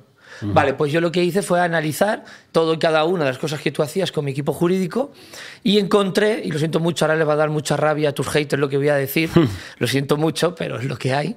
Es, mira, una demostración que son haters, no son personas inteligentes. Me pidieron que te buscara que te destruyera. Encontré puntos flacos en, en tu estado de tu empresa. Y encontré que tú habías hecho ciertos trabajos allí eh, en Estados Unidos, pero no bien aquí en España. Y tu nombre de tú, one, o sea, tú, uno millón, no estaba registrado en España. Y cualquier persona podía haber venido con 120 euros, haber comprado el registro y tú a partir de hoy, siempre que quieras anunciar el nombre de tu millón, tendrías que pagarme. Y yo lo que he hecho ha sido que lo he comprado. He comprado el dominio, ahora es mío, me, me- me pertenece, pero yo te lo voy a entregar. Porque quiero demostrar a la gente que esto mismo la gente lo podría utilizar para hacerte daño. Y yo lo voy a hacer porque quiero que tu mensaje perdure el máximo tiempo posible. Y también te voy a dar ciertos consejos jurídicos de tu página web que te pueden atacar y te pueden hacer mucho daño con sanciones que pueden alcanzar incluso hasta millones de euros, pero como la gente cuando vea este vídeo ya estará todo subsanado, se van a joder. Entonces, sí, sí. eh, mira, te, te he traído una carpeta y luego la voy a argumentar contigo cosas en las cuales tienes que mejorar porque se van a meter pues administración de eh, consumo y aquí Muchas lo gracias, tienes. Patricia, por... Aquí tenemos Muchas a gracias, Patricia Patri. Sí. del equipo de Preico Muchas gracias. Patricia. Esto es- No sé qué haría sin ti. Esto sí, esto sí que aquí sí, aquí sí puedo ¿Estás estar. soltera, Patricia? ¿Sí o no? Dilo. Ah, vale. Esto cada vez, esto cada vez pinta más a, a que estamos en el juzgado, ¿eh? Pues, de verdad, que me gustaría que este mensaje la gente entendiera que tenemos que ayudarnos y no destruirnos en una sociedad. Y tú estás ayudando a tantas personas, yo, yo te voy a ayudar a ti. Todo No. lo que yo esté en mis manos te voy a ayudar. Entonces, ¿qué es, esto? ¿Qué es, esto, Raúl? es brutal. Yo, yo- o sea, yo cuando te conozco hace poco y una cosa que puedes ver una persona si tiene buena intención. Y eso es algo, un mensaje que tengo yo, que al final, y yo, yo me ha pasado esto, cuando tú operas del odio, ¿no? cuando operas del hate, cuando operas de quieres que alguien lo haga mal, quieres que alguien caiga, tú estás automáticamente, tu nivel de frecuencia está bajando. Entonces, lo que no se da cuenta la gente, cuando tú deseas el mal a alguien, el mal viene a ti. Es algo que yo he aprendido por experiencia propia. Entonces, cuando tú deseas que a alguien le vaya bien, todo, todo a ti te va bien. Es una- un mensaje que me, me encanta lo que has hecho, pero la verdad es que para mí respeto absoluto en, en ese sentido. Y cuando tú ganas el respeto de otra persona y, y el, el agradecimiento, eso va mucho más allá. Por eso yo digo que no, no cierro ventas, sino creo relaciones, porque es eso que dicen de tu network es tu net worth, es eso, es crear relaciones. Pues aquí tienes, esto también tú tienes ahí, te lo vas a quedar. Eso es el registro conforme se hizo, la- el registro con todo bien hecho. Y ahora, evidentemente, pasa a ti y nadie va a poder venir a, a molestarte. Y Brutal, luego pues, tío. me permití el, A- aprecio muchísimo eso, tío. Y luego uh, hay ciertas palabras que te las pueden coger y te pueden incluso eso de asegurar que tú das tus mensajes en vídeos, porque yo los he visto. Me he dedicado a ver el máximo posible de vídeos estos últimos días, sabiendo que iba a venir aquí. Siempre una persona tiene que ir siempre preparada ya a dónde va y vivir justamente en ese momento y no pensar en otras cosas, como bien has dicho. y es verdad que tu mensaje que das en redes sociales Sí. luego no es lo que está impreso. Sí. Entonces tú tendrías que luego jurídicamente defenderte con el juez de quien trae algo impreso y luego tiene que aportar los vídeos. Ya. Y créeme que siempre en los juicios la gente se va a mirar en las palabras que Ya, ponemos. ya. Entonces yo te he señalado algunas palabras que me gustaría que aceptaras mi consejo de Por modificarlas. supuesto, por supuesto. Y luego algo que no estoy totalmente de acuerdo con la ley, que es el derecho de desistimiento, pero entiendo el por qué está. Y si me permites te lo explico. Sí, sí, por supuesto. Yo entiendo que si yo te vendo un servicio de ayuda por 50 tristes y penosos euros, que eso es una mierda, por 50 euros, ¿qué se esperan? ¿Ser millonarios? Sí. Por 300 euros tú me vas a hacer millonario. Sí, sí. Si yo te pudiera garantizar a ti, garantizado bajo escrito, que tú vas a ser millonario, yo te cobraría para empezar un millón de euros. Sí, sí, sí. Y luego tú ya tírate para adelante, no 300 euros. Pero eso la gente no lo entiende. Y cuando te escucha que tú le dices, tú quieres entrar, yo quiero que tú seas ganador, no quiero que seas un perdedor. Si no lo tienes claro, no entres, abstente, vete a tomar por culo. Yo quiero que entren gente que lo tienen claro. Sí. Una vez que pague los 50 euros o 300 euros, luego no me vengas a comer la cabeza. sí, sí. Eh, esto es lo que tendrían que hacer todas las tiendas, restaurantes, mm, ventas, de decir cómo es tu producto y decirlo claramente. Sí, sí, sí. Pero la ley de consumidores tuvo que cambiar su criterio y tuvo que poner el derecho de desistimiento por culpa de lo que te había comentado. Hace Sí. muchos años habían tontos motivados. Sí. No los estás trayendo tú, ya existen. Y la gente ve tu curso. Realmente, si tú pudieras irte, tra- teletransportarte a su vivienda, Sí. los verías y te darían pena. Son gente que no riegan. Y entonces compran tu producto y luego se arrepienten y créeme que a lo mejor por 300 euros no pueden llenar luego la nevera. Y con tu curso no van a hacer nada. Por eso la ley contempló el derecho de desistimiento y en tu web no aparecía, pero ahora como sí lo vamos a poner, se van a comer una mierda todos esos que te quieran joder. A- Ahora entiendo por qué claro. este hombre lo peta en la vida. Es, es, es brutal. Al final, muchas gracias, tío. De verdad, lo aprecio muchísimo. Te devuelvo lo que tú estás entregando a la sociedad. Y, y te has ganado un amigo de por vida, ¿sabes? Que tiene mucho más valor que millones de dólares. Hablemos- Es- hablemos- hablemos de valores. Muchas gracias, tío. Hablemos de valores. eh, ahí está. Esta, esta imagen ya queda para el recuerdo. bueno, ¿eh? Tienes Eh, que pasarte por Miami y, y- y le damos por ahí caña. ¿Te obligan ya a ir con la cartera de vacunación, la cartilla de vacunación o ya no? No, creo que no, ¿verdad? No, no, ya no, no, no, no. no. ¿Qué pasa? ¿No se puede decir vacunación No, aquí? no, no, sin problema, no. Oh. Ah, vale. No, No, no, creo, que que que no, que. Es que si no, es que. Creo que no, porque mi padre viene, sí, sí. ¿Sí? Estás invitado o sea, cuando Es quieras. que claro, tío. no salgo de España porque no quiero volver No, ya no, no, no, que Estás rayen. invitado cuando quieras, tío. Se formaliza- se formaliza la quedada, ¿no? claro que Sí, sí, sí, se, tío. se formaliza que va a haber un encuentro presencial eh, de Preico con, Hombre, con por supuesto, tío. Este, este hombre Televisado, es, es un ¿no? crack, claro que Yo sí, tío. que sí. Yo siempre Claro. estoy agradecido a la gente que me ayuda. Y yo cuando agradezco y alguien hace algo por mí, tiene un amigo de por vida. Hasta que obviamente si demuestra que, que tiene mala intención, que este hombre solo que tiene buena intención y se le puede ver. Por eso te- Y al final es curioso porque en las redes sociales sí que he visto que obviamente que, que le tiran hate. Le tiran hate al final a todo el mundo con éxito. Pero la gente tiene que, que quitar esa capa de que solo ven lo material, que solo ven los relojes, los coches y, y ver el lado humano, que este hombre lo tiene, que yo lo tengo. Entonces eso es la gente que realmente se merece crecer en el mundo. Y al final yo creo que tarde o temprano todo el mundo, el universo, les, les da su recompensa, le hacen crecer a los que se lo merecen. Y yo creo que esto eh, enlaza a la perfección con un punto y es valores, ¿no? Eh, yo creo que los dos defendís unos valores y me gustaría que cada uno dijera los tres valores que más eh, le dan importancia a una persona o que una persona más debería tener en cuenta para trabajarlos personalmente en su vida, eh, de cara a su futuro, a su vida, a sus, a sus resultados. ¿Qué tres valores destacarías tú, Raúl, para que lo tuviera en cuenta una persona y luego tu Amadeo? Vale, no lo sé por orden, pero No, te no, lo no digo más o menos. Con decir tres te, te pongo un número Pues para mira, limitarte, pero bueno. Yo admiro mucho a las personas de palabra, que lo que digan lo cumplan y si pierden, que paguen, porque eso también te enseña en la vida. Entonces, para mí una persona de palabra es un valor fundamental. Segundo, la sinceridad, decir la verdad aunque duela. Y aunque pierdas y sepas tú que por decir la verdad te vas a quedar sin cumplir eso que tú quieres, para mí eso es un segundo valor. Y el tercero es la familia que la familia no es la de sangre, es la que tú eliges. Y cuando tú eliges a tu familia tienes que ir a muerte por ellos siempre y dar la vida, darlo todo. Pero no dar la vida de que yo me quite un riñón para ti, sino que tienes que evaluar que si sois cinco o seis en la familia, si tú te quitas un riñón para salvar a uno, pero luego vas a dejar desprotegido a los demás, eso también es ser, ambici- es, es ser Egoísta. egoísta. Tienes que pensar siempre en todos y calcular y siempre tomar la decisión, no la que todo el mundo espere, sino la que sea la mejor para todos. Me gusta mucho, Raúl.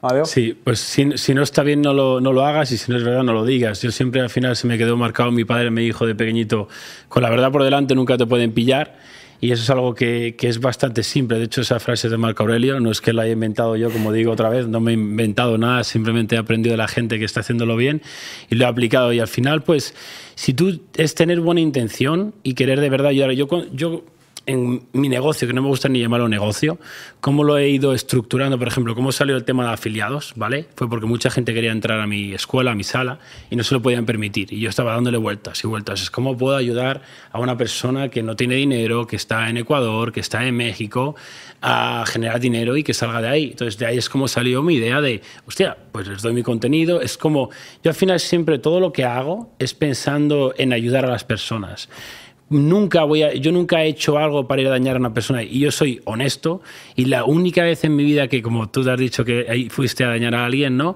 Y yo fue un alumno, un alumno mío que le ayudé, le levanté muchísimo y después el cabrón fue y me, y me, y, me, y me pisó por todos los lados. Y hostia, ahí sí que eso me jodió. Es como yo le he dado a este chaval todo, imagino que te habrá pasado, he sacado a este tío de un empleo y, le, y ahora viene y me, y me quiere perjudicar. Es como, eso para mí es... Entonces fue la primera vez que no deseaba el bien a alguien y es algo que no desea nadie, pero me sentía...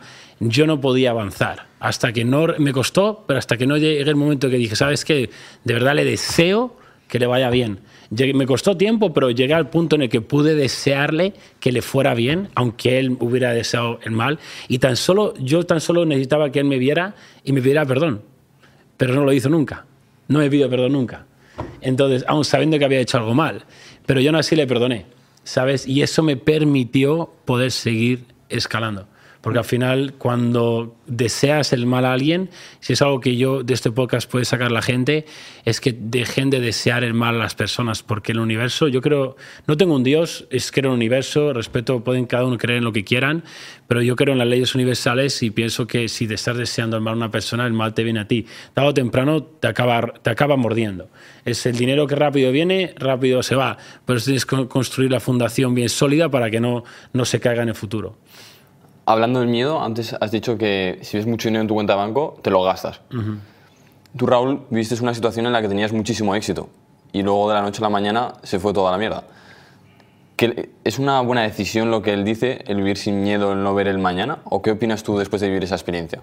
La, perdón, la ventaja que él tiene sobre mí es que en estos momentos no tiene una... Perdón, voy a tragar un poquito de agua. Por favor. Sí, agua, no te preocupes. Porque este tema va, va, va, va a subir el pan.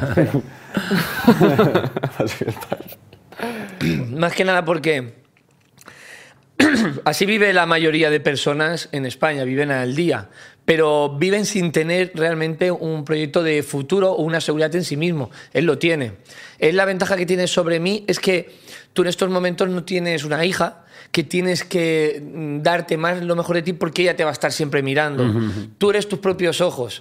Tienes familia, pero tu familia es independiente. Querrán estar contigo o no querrán estar contigo, pero tú ahora mismo eres dueño de ti mismo. Yo, sin embargo, tengo ahora mismo muchas familias a mi cargo. No solamente familiares directos, sino también muchos empleados. Entonces yo sí viviera ahora mismo al día como si vivía antes, a pesar de que ganaba mucho dinero, pero no tenía control podría causar mucho daño. Personas que no pudiera pagarles ahora su nómina, personas que no podría mm, ayudarles económicamente en darle lo, su finiquito porque he cerrado mi negocio, no pueden pagar la letra de su, de su préstamo, eh, vienen con problemas y les estaría causando de manera individual muchos problemas y dolores de cabeza. Entonces yo me veo siempre con una responsabilidad de tener que controlarme. Entonces siempre que me gusta presumir porque yo tengo un ego muy grande y me gusta enseñar mis éxitos que son trabajados. Y yo creo que no hay que esconder de que te has comprado pues un coche, dos, siete o todo lo que tengo. y etcétera. Porque yo creo que puedo motivar a que la gente han visto cómo he trabajado. También me he mostrado cuando no me he ido de vacaciones. Me he mostrado cuando a las 2, 3 de la mañana aún seguía trabajando y yo enseñaba los datos en cámara y decía, mira, estoy aquí trabajando para ti, cabrón, y, todavía no me has pagado nada, pero creo que tengo que estar haciendo este trabajo. Entonces muestro la realidad. Y sí, yo creo que hay que tener un colchón siempre ahí que nos cubra solamente aquello que podemos causar daño.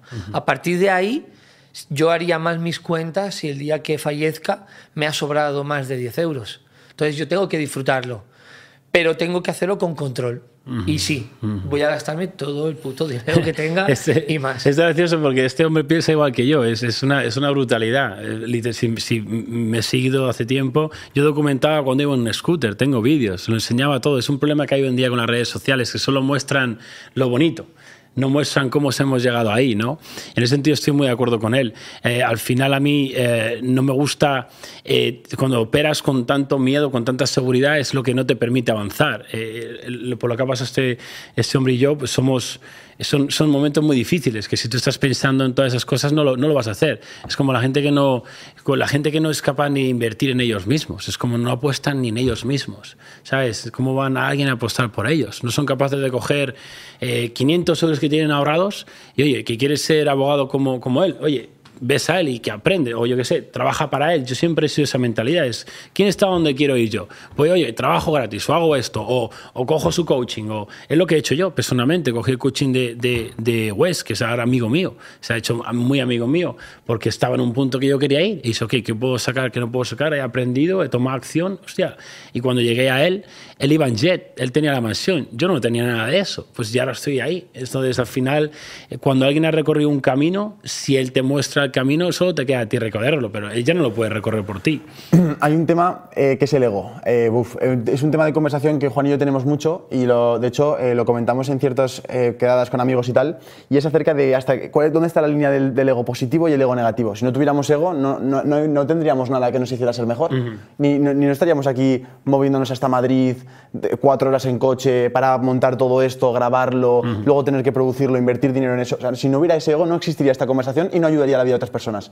Pero por otro lado, el ego te limita, te hace ser escaso, te hace vivir con miedo, te hace vivir comparándote con los demás. O sea, tiene muchas cosas negativas que debes eliminar. Entonces, ¿cómo veis el ego? ¿Dónde veis los límites? Para mí el límite es fácil. Cuando aprendas a diferenciar qué significa ego y envidia, vas a tener el resultado a lo que estás buscando. Vale.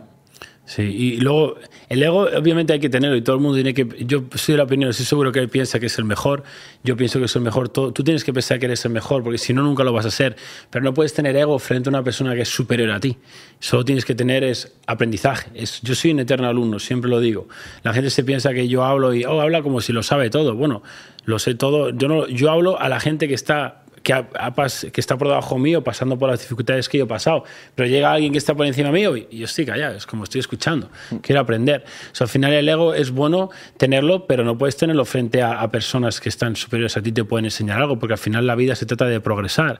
Si no progresas, estás descontento, ¿verdad? Si no progresas, aunque tú factures millones de dólares al año, eh, hagas X, tengas X coches, si te quedas ahí cinco años, estás deprimido. La gente se piensa que la felicidad proviene de conducir un Ferrari o un Lamborghini. Eh, después de unos meses lo ves igual que tu sea Corolla. Cuando yo conducía el scooter, yo de hecho me ha sido mucho más fácil, no sé tú, pero cuando yo estaba en un colchón en el suelo, me fue mucho más fácil ser feliz que cuando estoy en una mansión. Yo tengo que poner tanto trabajo cada día para sentirme que te mereces eso. Por eso yo a mí, cada vez que me mandan los mensajes todas esas personas que le he cambiado la vida, que le he sacado de las drogas, o sea, chavales que me mandan vídeos llorando, es como eso es lo que me hace sentir que merezco todo esto y me hace sentir ahora en un punto que realmente yo siento que lo que tengo material es mucho menos de lo que realmente soy. Y eso yo creo que es un punto muy bueno en el que estar, porque mucha gente que tiene cosas materiales no cree ni que, le merece, ni que lo merece. Y ahí entra en un agujero que ese agujero es, es muy oscuro. Yo he estado en él. Sí, sí. Por encima de un colchón tenemos una mansión. Por Exacto. encima de una mansión solo hay dos. Eso y podemos dormir solo en una. Eso es, eso Entonces es. yo creo que la motivación recae y me gustaría retomar al principio, como había comentado el tema de mi libro, de que yo creo que me va a llegar un día y creo que no tardará mucho tiempo, pocos años, a que cogeré todo mi patrimonio, todo mi dinero y lo voy a donar. Y voy a volver a empezar de cero. Muchos pensarán que estoy loco, pero yo ya voy siempre calculando varias po- eh, movimientos del futuro que a mí me esperan. Y sé que a mí lo que realmente me ha hecho feliz era cuando no dormía bien, tenía que despertarme pronto para seguir trabajando, comer una pizza o no comer durante el día, ver que algo que has pensado lo has conseguido materializar y ha funcionado. Esos momentos de querer buscar la solución a tener lo que nadie ha conseguido, eso a mí me traía mucha felicidad. Sí. A mí tener los coches, sí, porque a mí me gusta vacilar y pasar, no pasar desapercibido por esta vida. Pero eso no es la felicidad. La felicidad es algo que, que engloba como justamente el éxito de un empresario. ¿Qué es? ¿Solo levantarte a las 5 de la mañana? No, cabrón. Tiene muchas más cosas. Sí. No te quedes con lo que a ti te interesa. Ponte a ser. Vive con alguien que realmente esté creando una empresa y vas a vivir lo que es la felicidad. No con el que ya ha llegado, Sí. sino con el que está ahora mismo, en estos mismos momentos, viéndonos y dice, wow, si yo he empezado mi empresa y lo único que tengo son deudas, facturas, el proyecto no viene, estoy trabajando, quiero buscarme un segundo empleo porque quiero llevar mi proyecto para adelante, eso es felicidad. Porque te está motivando cada día. Y al tío ese no lo vas a ver, ni viendo la tele, ni metido en el TikTok, ni en chorradas. Está el tío solamente disfrutando su mente y visualizando el futuro, pero llevándolo al presente. Y eso para mí es la felicidad. Es, es curioso porque mucha gente, o lo que me gusta de él, que soy igual yo, me encanta lo material y los coches y por eso los tengo, y soy, me encanta dar el, el cante, pero es que la gente que empieza, al final todo el mundo está incitada por el dinero. Yo cuando empecé era quería el dinero, quería el dinero, quería el dinero. Luego cuando la gente tiene el dinero le tachan de materialista, pero cuando no lo tienen, el- entonces al final yo llamo materialista a los que no tienen el dinero y a los que tienen sobrepeso. ¿Por qué? Porque son los que lo han intentado, pero han abandonado. Son los que han intentado perder peso, pero han abandonado porque duele. Son los que han intentado generar dinero, pero han abandonado porque prefieren coger el dinero y, gastárselo en fiestas en vez de invertirlo. Entonces, al final, esa es mi opinión. Yo, igual que él, hemos estado trabajando por un periodo largo de tiempo sin recibir nada a cambio. ¿Por qué? Porque realmente queríamos hacerlo por... Obviamente queremos el dinero, pero al final es algo que, que no hay opción. Para mí era, si yo no vivo del fitness, no me queda nada. Yo tuve una crisis existencial cuando tenía 20 años, porque yo corrí en motos de pequeñito con, mis con mi padre. Bueno, ti me- ¿qué motos son las que tú... Tenía la R1 de circuito y ahora tengo la S1000 RR. Hostia, que bueno, yo con la última que corrí fue la ZX10R. De hecho, tengo tatuada aquí el motor. Sí, La sí, la he ZX10R. probado y sí. Entonces, claro, yo para mí mi propósito en la vida era MotoGP. De hecho, yo llegué a un carro- una carrera de Wilcar eh, con mi padre con una caja de herramientas que fue brutal. Qué loco. El caso es, eh, me tachan de que soy rico por eso, pero bueno, no saben que mi padre se hipotecó hasta su vida, eh, que hasta hace poco ha estado pagando los préstamos. Pero bueno, al final es, él ya tiene tranquilidad y en ese sentido está tranquilo, no le falta de nada. Pero eh, al final, yo, joder, se me ha ido, no sé qué iba a decir. ¿De lo material? En lo material, eso es. Yo estaba motivado por lo material, pero llegó esa crisis existencial de me viene un empleo y dije, ¿qué, qué hay aquí? Estoy haciendo algo que no me gusta, voy a hacer esto el resto de mi vida, no voy a poder tener el dinero que quiero para vivir en la casa que quiero, comprarme un Lambo, con viajar, no, no voy a poder ni vivir casi en un piso, porque con 1.000 euros, 1.200 euros, ¿qué haces en Madrid? Y realmente fue la primera vez en mi vida que dejé de perseguir el dinero. Sé que es muy difícil pensarlo, pero dije, ¿sabes qué? Prefiero vivir debajo de un puente, pero estar en el fitness, porque es lo único que me llena.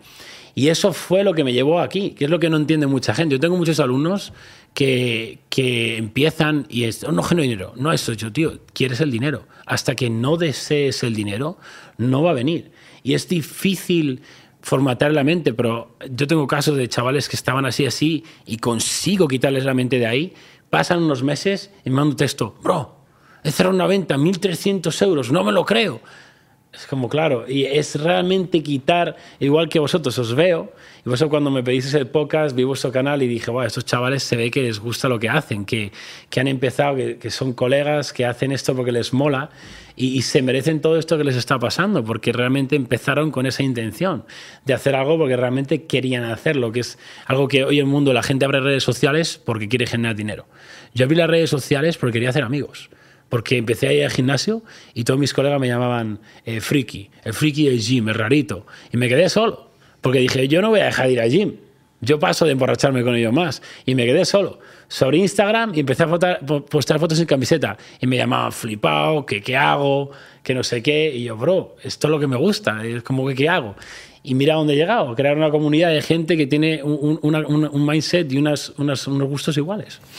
Bueno, Hablemos de un poco más de lo material, porque a mí me llama mucho la atención. Yo, de hecho, siempre me he motivado a seguir trabajando porque me encantan los coches, me encantan las motos. Y es una buena motivación. Yo tengo siempre, no sé tú, pero objetivos a corto plazo. rollo, Me quiero comprar este coche, me quiero comprar esto, porque es el proceso que me lleva a comprar ese coche, lo que me mantiene trabajando duro, lo que me mantiene ayudando, lo que me mantiene yendo al máximo. So, yo creo que es muy bueno tener objetivos materiales también a un corto plazo, no un plazo muy largo, porque entonces lo ves tan, tan lejos que a lo mejor tira la toalla.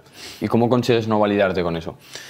Al final tú sabes si te estás valiendo dinero de esta manera. Si a mí me quitaran todo el dinero hoy, eh, seguiría haciendo lo mismo y la realidad es que sí. Yo me seguiría levantando a las 5, seguiría tirando los burpees, seguiría haciendo vídeos. De hecho, me preguntaron muchas veces, hoy si te quedas sin dinero, yo sería la mejor fucking historia de la- del mundo. Escogería, un- me, estaría bajo un puente con las melenas, pediría dinero para poder cortarme el pelo, ¿vale? Y una vez que tuviera eso, reuniría un trabajo, dos trabajos para comprarme un iPhone y documentaría de debajo del puente, impresionaría a todo el mundo que pasa por los abdominales haciendo burpees y lo documentaría todo. Hoy en día con las redes sociales, tú lo sabes, un negocio es atención.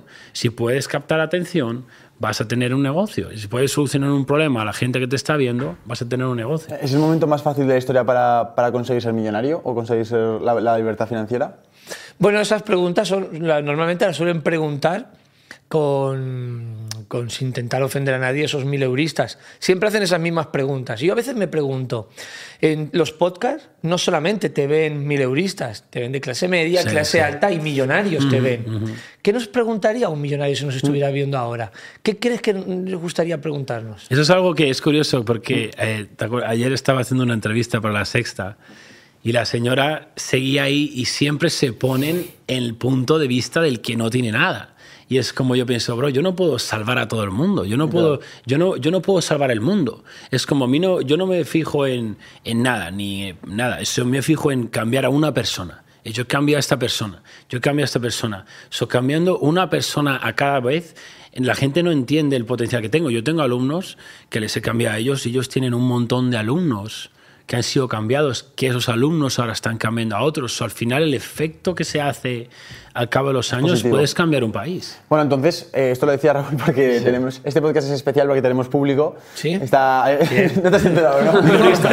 Público minorista. tenemos a, tenemos a un, a un milurista que se llama José Elías, que ha, ha salido en Tengo un plan ya. Eso es. Eh, solo llegó a ser el 32 más rico de España. Pero bueno, quitando esa- ese, ese breve detalle, queremos que haga una pregunta. Así que, José, eh, por favor, si quieres lanzar una pregunta, estás. Bueno, yo, yo, yo necesito. No sé si se le escuchará. Vale, vamos a hacer una cosa. Vente, vente queda- aquí, vente por aquí. Acércate con nosotros. Eso Así Siéntate, por favor. O, Vamos a poner es. así en medio. Sí. No, no, que nos va a clavar en la silla en medio, espérate. Una de las cosas que más me gusta a mí en la vida es improvisar. Sí, sí, esto lo Para mí me siento como pez en el agua. ¿eh? Yo no Ahí sé lo que voy a hacer mañana. A mí me gusta, si no te aburres cuando sabes Bueno, lo que vas a hacer. aquí tenemos mi mayor caso de éxito, ¿vale? Lo mentoricé. Eso es. Y ahora ya el campeón. Ahora sí, ahora es coach también. Como buen mileurista me he traído mi silla y me he traído mi silla. A ver, yo necesito hacerle una pregunta a cada uno. Eh, primero voy a poner un poco en antecedentes de lo que pienso yo de cada uno de, de ellos dos. Yo, y, y sois conscientes que hace un par de semanas tuvimos una charla con algunos empresarios y políticos defendiendo a, a Yados. Eh, yo creo que, que los dos deberíais estar subvencionados por la seguridad social. Eh, pero así como os lo digo, ¿no? Porque creo que conseguís hacer cosas que ni siquiera con los, todos los impuestos que pagamos son capaces de hacerlo al precio que lo hacéis vosotros, ¿no? Pues tú, eh, en concreto, ayudar a la gente a salir con la ley de segunda oportunidad, y yo he estado en tu oficina y he visto personalmente cómo ayudáis a esa gente hasta el, hasta el punto de, de ver que algunos acaban suicidándose por la lamentable situación de, de haber iniciado una empresa y haber eh, embarcado a sus padres eh, con todo el tema de, de los avales y tal, que me parece catastrófico, ¿no? Que, una persona llegue a perder la vida por, esa situación. Y eso me parece muy loable y creo que es chapó por tu parte. Y tú porque creo que has conseguido eh, sacar a más gente de, de los vicios y las drogas que todos los eh, centros de desintoxicación de España juntos. Entonces, a mí cuando me dicen, hostia, Yados eh, es un tío que, que vende humo.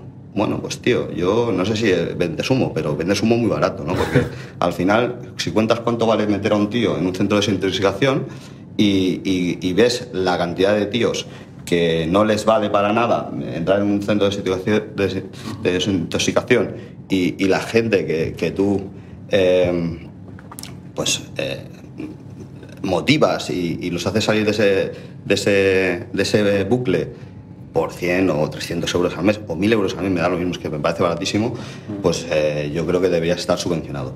Dicho esto, yo llevo tres meses aquí, eh, que, que sabéis que, Está loco que, que a mí me explota la cabeza. Entonces estoy con estos dos pájaros que, que para mí son mis maestros y, y cada día hago un máster, ¿no? Ayer cenando con, con Raúl hice un máster, siempre que estoy con ellos hago un máster Y, y entonces me di cuenta que el mundo ha cambiado, ¿no? Y que la gente de, de 30 para abajo, eh, el, el cerebro le- dedica para otro lado.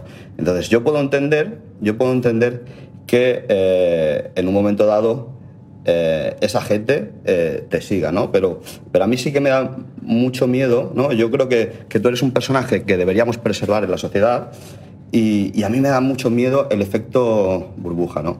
Entonces, mi pregunta para ti es clara, ¿no? ¿Cómo vas a hacer para que tu legado se preserve y que no seas fruto de, de un estallido de este año y, y que salgas en todos los lados este año y, y que, y que esto se deshinche? Porque realmente yo creo que, que lo tuyo, y lo justifico ¿eh? y lo defiendo, porque claro, si tú no enseñas tus, tu mujer, no enseñas a, a tu- a tus, tus juguetitos, el tío que está perdido en el bucle, ese tío no, no, no le generas atención. Entonces, yo creo que para, para, para poder atraer a esa gente a, a tu curso, debes generarle una envidia sana o, o una atracción, ¿no?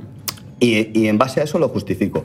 Pero no sé cómo, eh, viendo lo que te ha dicho Juan, ¿no? la, la cantidad de réplicas que están saliendo de minillados, que, que yo me parece que, que empieza a ser un poco esperpéntico, eh, vas a mantener el soufflé para seguir atrayendo gente y sacarlos del bucle, que me parece muy loable y que creo que es en lo que nos tenemos que quedar. No, no nos tenemos que quedar en la parafernalia ni, ni en tus estridencias, que al final para mí pues no dejan de ser estridencias que atraen a gente, pero, pero para mí el objetivo que consigues es, es muy bestia y a mí me da miedo tu, tu tal. Entonces, eh, ¿me podrías explicar? So, una, una de las cosas que estoy haciendo, que llevo tiempo, es, es escribir un libro. Estoy escribiendo un libro y ese libro es eterno. ¿no? Es una vez que salga ese libro, es un libro que por un precio mínimo que cualquier persona puede comprar, va a poder realmente crear su mejor versión y, poder escapar al sistema con algo que le guste o su conocimiento a través de, un negocio online. Eso es una cosa que estoy haciendo, es un libro. Y luego yo no tengo miedo en el sentido de, de que esto va a parar. De hecho, estoy empezando, ¿sabes? Porque yo sé quién soy, yo no fallo. Mis hábitos es lo único que me podría parar. Nada puede parar a un hombre con buena intención y que él no falla y que es totalmente alineado. So, yo solo veo crecimiento. Yo no veo nunca una, o sea, tú una ves un, para volumen de chavales infinito que van a ir. eh, Sí, porque cada vez tengo más chavales al- eh, que es increíble. Yo tengo, tengo mi caso más de más éxito, es un chaval que, que le despidieron en, en su empleo y en cuatro, tres, cuatro años ha ido de, de nada a cambiar él y después de cambiar él, cambiar otras personas y está facturando más de 200.000 euros, 230 y pico mil euros. Pero no es el dinero, sino la vida es que él está cambiando. O sea, él tiene alumnos en su escuela que, que lo mismo, estaban en, en- en la mierda y ahora están, pueden aportar a su familia. Yo tengo alumnos que, que se querían suicidar y vieron un vídeo mío y ahora están ayudando a otras personas. So, yo no creo que algo, un hombre o una mujer que tiene buena intención y que sirve, porque yo, yo, no existo, o sea, a mí me da igual si estoy cansado. La gente, yo, yo me levanto y opero, Es- no, me, no, no siento cansancio ni nada por la gente, entonces yo solo veo crecimiento, porque hoy en día simplemente cada día son más ojos, yo no paro de crear contenido, cualquiera que me siga lo puede ver, yo no saben ni cómo lo hago, es porque estoy 24 horas haciéndolo. O sea, no tengo ningún alumno que ponga más trabajo que yo. Entonces, esto no puede parar, eso solo crece. José, una cosa que mm, hemos hablado muchas veces, todos los que estamos aquí es algo extraordinario. Y em, quizás es un poco el, el peligro que hay ahora mismo, tanto por mi podcast, tanto por el contenido, es que lo extraordinario se está normalizando.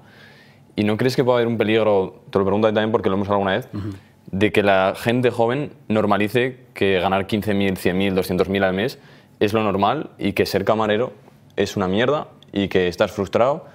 Porque es una realidad, va a haber gente que, que siga siendo camarero, que siga yendo a pescar y no puede estar frustrado porque ve que lo normal es ganar 200.000 al mes. Eso es mindset. Por eso yo, yo profundizo en mindset. Tú tienes que estar feliz con lo que tienes, pero insatisfecho con la idea de no progresar. Si tú tienes esa mentalidad, seas camarero, seas fregaplatos, que yo he estado ahí, tú siempre eres feliz. Porque yo he aprendido, tengo 32 años, y a mí me costó 30 años, 31 descubrir esto, que es mi mayor descubrimiento. Y es lo que es la vida, porque la gente no sabe qué es la vida. Y yo lo he descubierto, porque yo estado a punto de, estado a punto de irme varias veces. De hecho, hace unos años me atropelló, iba en moto al gimnasio, estaba en un semáforo parado a las 7 pm y no escuché nada y boom, me arrolló un coche por detrás. Iría drogado o algo, pero arrolló. Yo no, no lo vi, o sea, no me acuerdo de nada, es que no lo vi ni venir. Yo me desperté y estaba en el suelo y no había cámaras en esta sección ni nada. Entonces, ahí yo, yo corro en motos, estoy acostumbrado a caerme todas las que hay un circuito. Te, da- te das una hostia y te levantas. Esto no es como el fútbol, que se hacen que, se han muerto. Ahí, si no te levantas de una caída en moto, es, es, jodido, es que te, te ha hecho daño, ¿no? Entonces, yo no me podía mover. Y yo, no me jodas, tío, no me podía mover, tío. Yo me he caído muchísimas veces, yo me he caído a 230 y pico kilómetros por hora al final de recta en y me, me levanté y me levanto. Entonces, yo, yo ahí sí que pensé que nunca más en la vida iba a poder andar y me tuvieron que llevar a la ambulancia, entré en el hospital, llegué a la camilla, me hicieron unos escanes y de repente empecé a sentir la espalda y me levanté y salí a las horas del hospital. O sea, ¿cómo te tragas eso? Yo eso creo que fue el universo que me daba una segunda oportunidad. Entonces yo veo la vida distinta desde ese, desde ese día, ¿no? Entonces al final eh, eh, es el mensaje que yo, que yo paso a los jóvenes, que es que no tiene nada de malo estar fregando platos o ser mileurista, que yo he ganado 300 euros al mes. Lo que tiene todo de malo es aceptar esa situación, porque cuando aceptamos esa situación es cuando caemos para abajo. Mm, ¿Qué importe tiene que tener un tío en la cuenta para ser rico? ¿Qué importe? De dinero. Yo, yo, me, yo, yo me he hecho rico sin dinero. O sea, no tienes que No, tener... no, no, no. Vamos a aterrizar. Ah, vale, vale, El ¿qué concepto, el concepto es, ¿cuánto tú crees que tienes que tener en la cuenta para definirte como rico? Es que eso ya depende de cada persona. ¿Qué es ser rico para una persona? ¿no? ¿Qué es ser millonario? Que tus assets ¿Y qué es suben un millón de dólares. Yo no es que yo no me mido por lo que tengo en mi cuenta de banco, yo me mido por lo que soy capaz de influenciar a otras personas a hacer. Es como me mido constantemente, porque si me midiera por el dinero, entonces caería la comparación que todo el mundo cae, de mi yate, el yate, su coche, su Ya, coche. pasa que ahí, ahí, ahí yo soy un acérrimo defensor de tu, de tu mensaje y ahí te contradices. Porque tú no puedes decir eh, que yo no me mido por el dinero cuando estás todo el día exponiéndote al dinero. ¿no? Sí, porque es algo que me gusta acumular y me gustan las cosas materiales y el proceso... tienes un concepto de cuánto es ser rico, ¿no? O sea, tienes medio millón, un millón. Sí. Lo digo porque eso va totalmente ligado a la frustración de los chavales, ¿no? O sea, yo, yo creo que, que tu mensaje es eh, eh, bestial, creo que, que tu sinceridad, como la de Raúl, son bestiales y que, y que eso hace mover el árbol, ¿no? Y que cuando tú estás en el puto bucle, necesitas que alguien venga y te zarande. Y tú, macho, lo consigues de, de cojones. De cojones porque al final eh, meneas el árbol y, y tiras hasta las ramas, ¿no?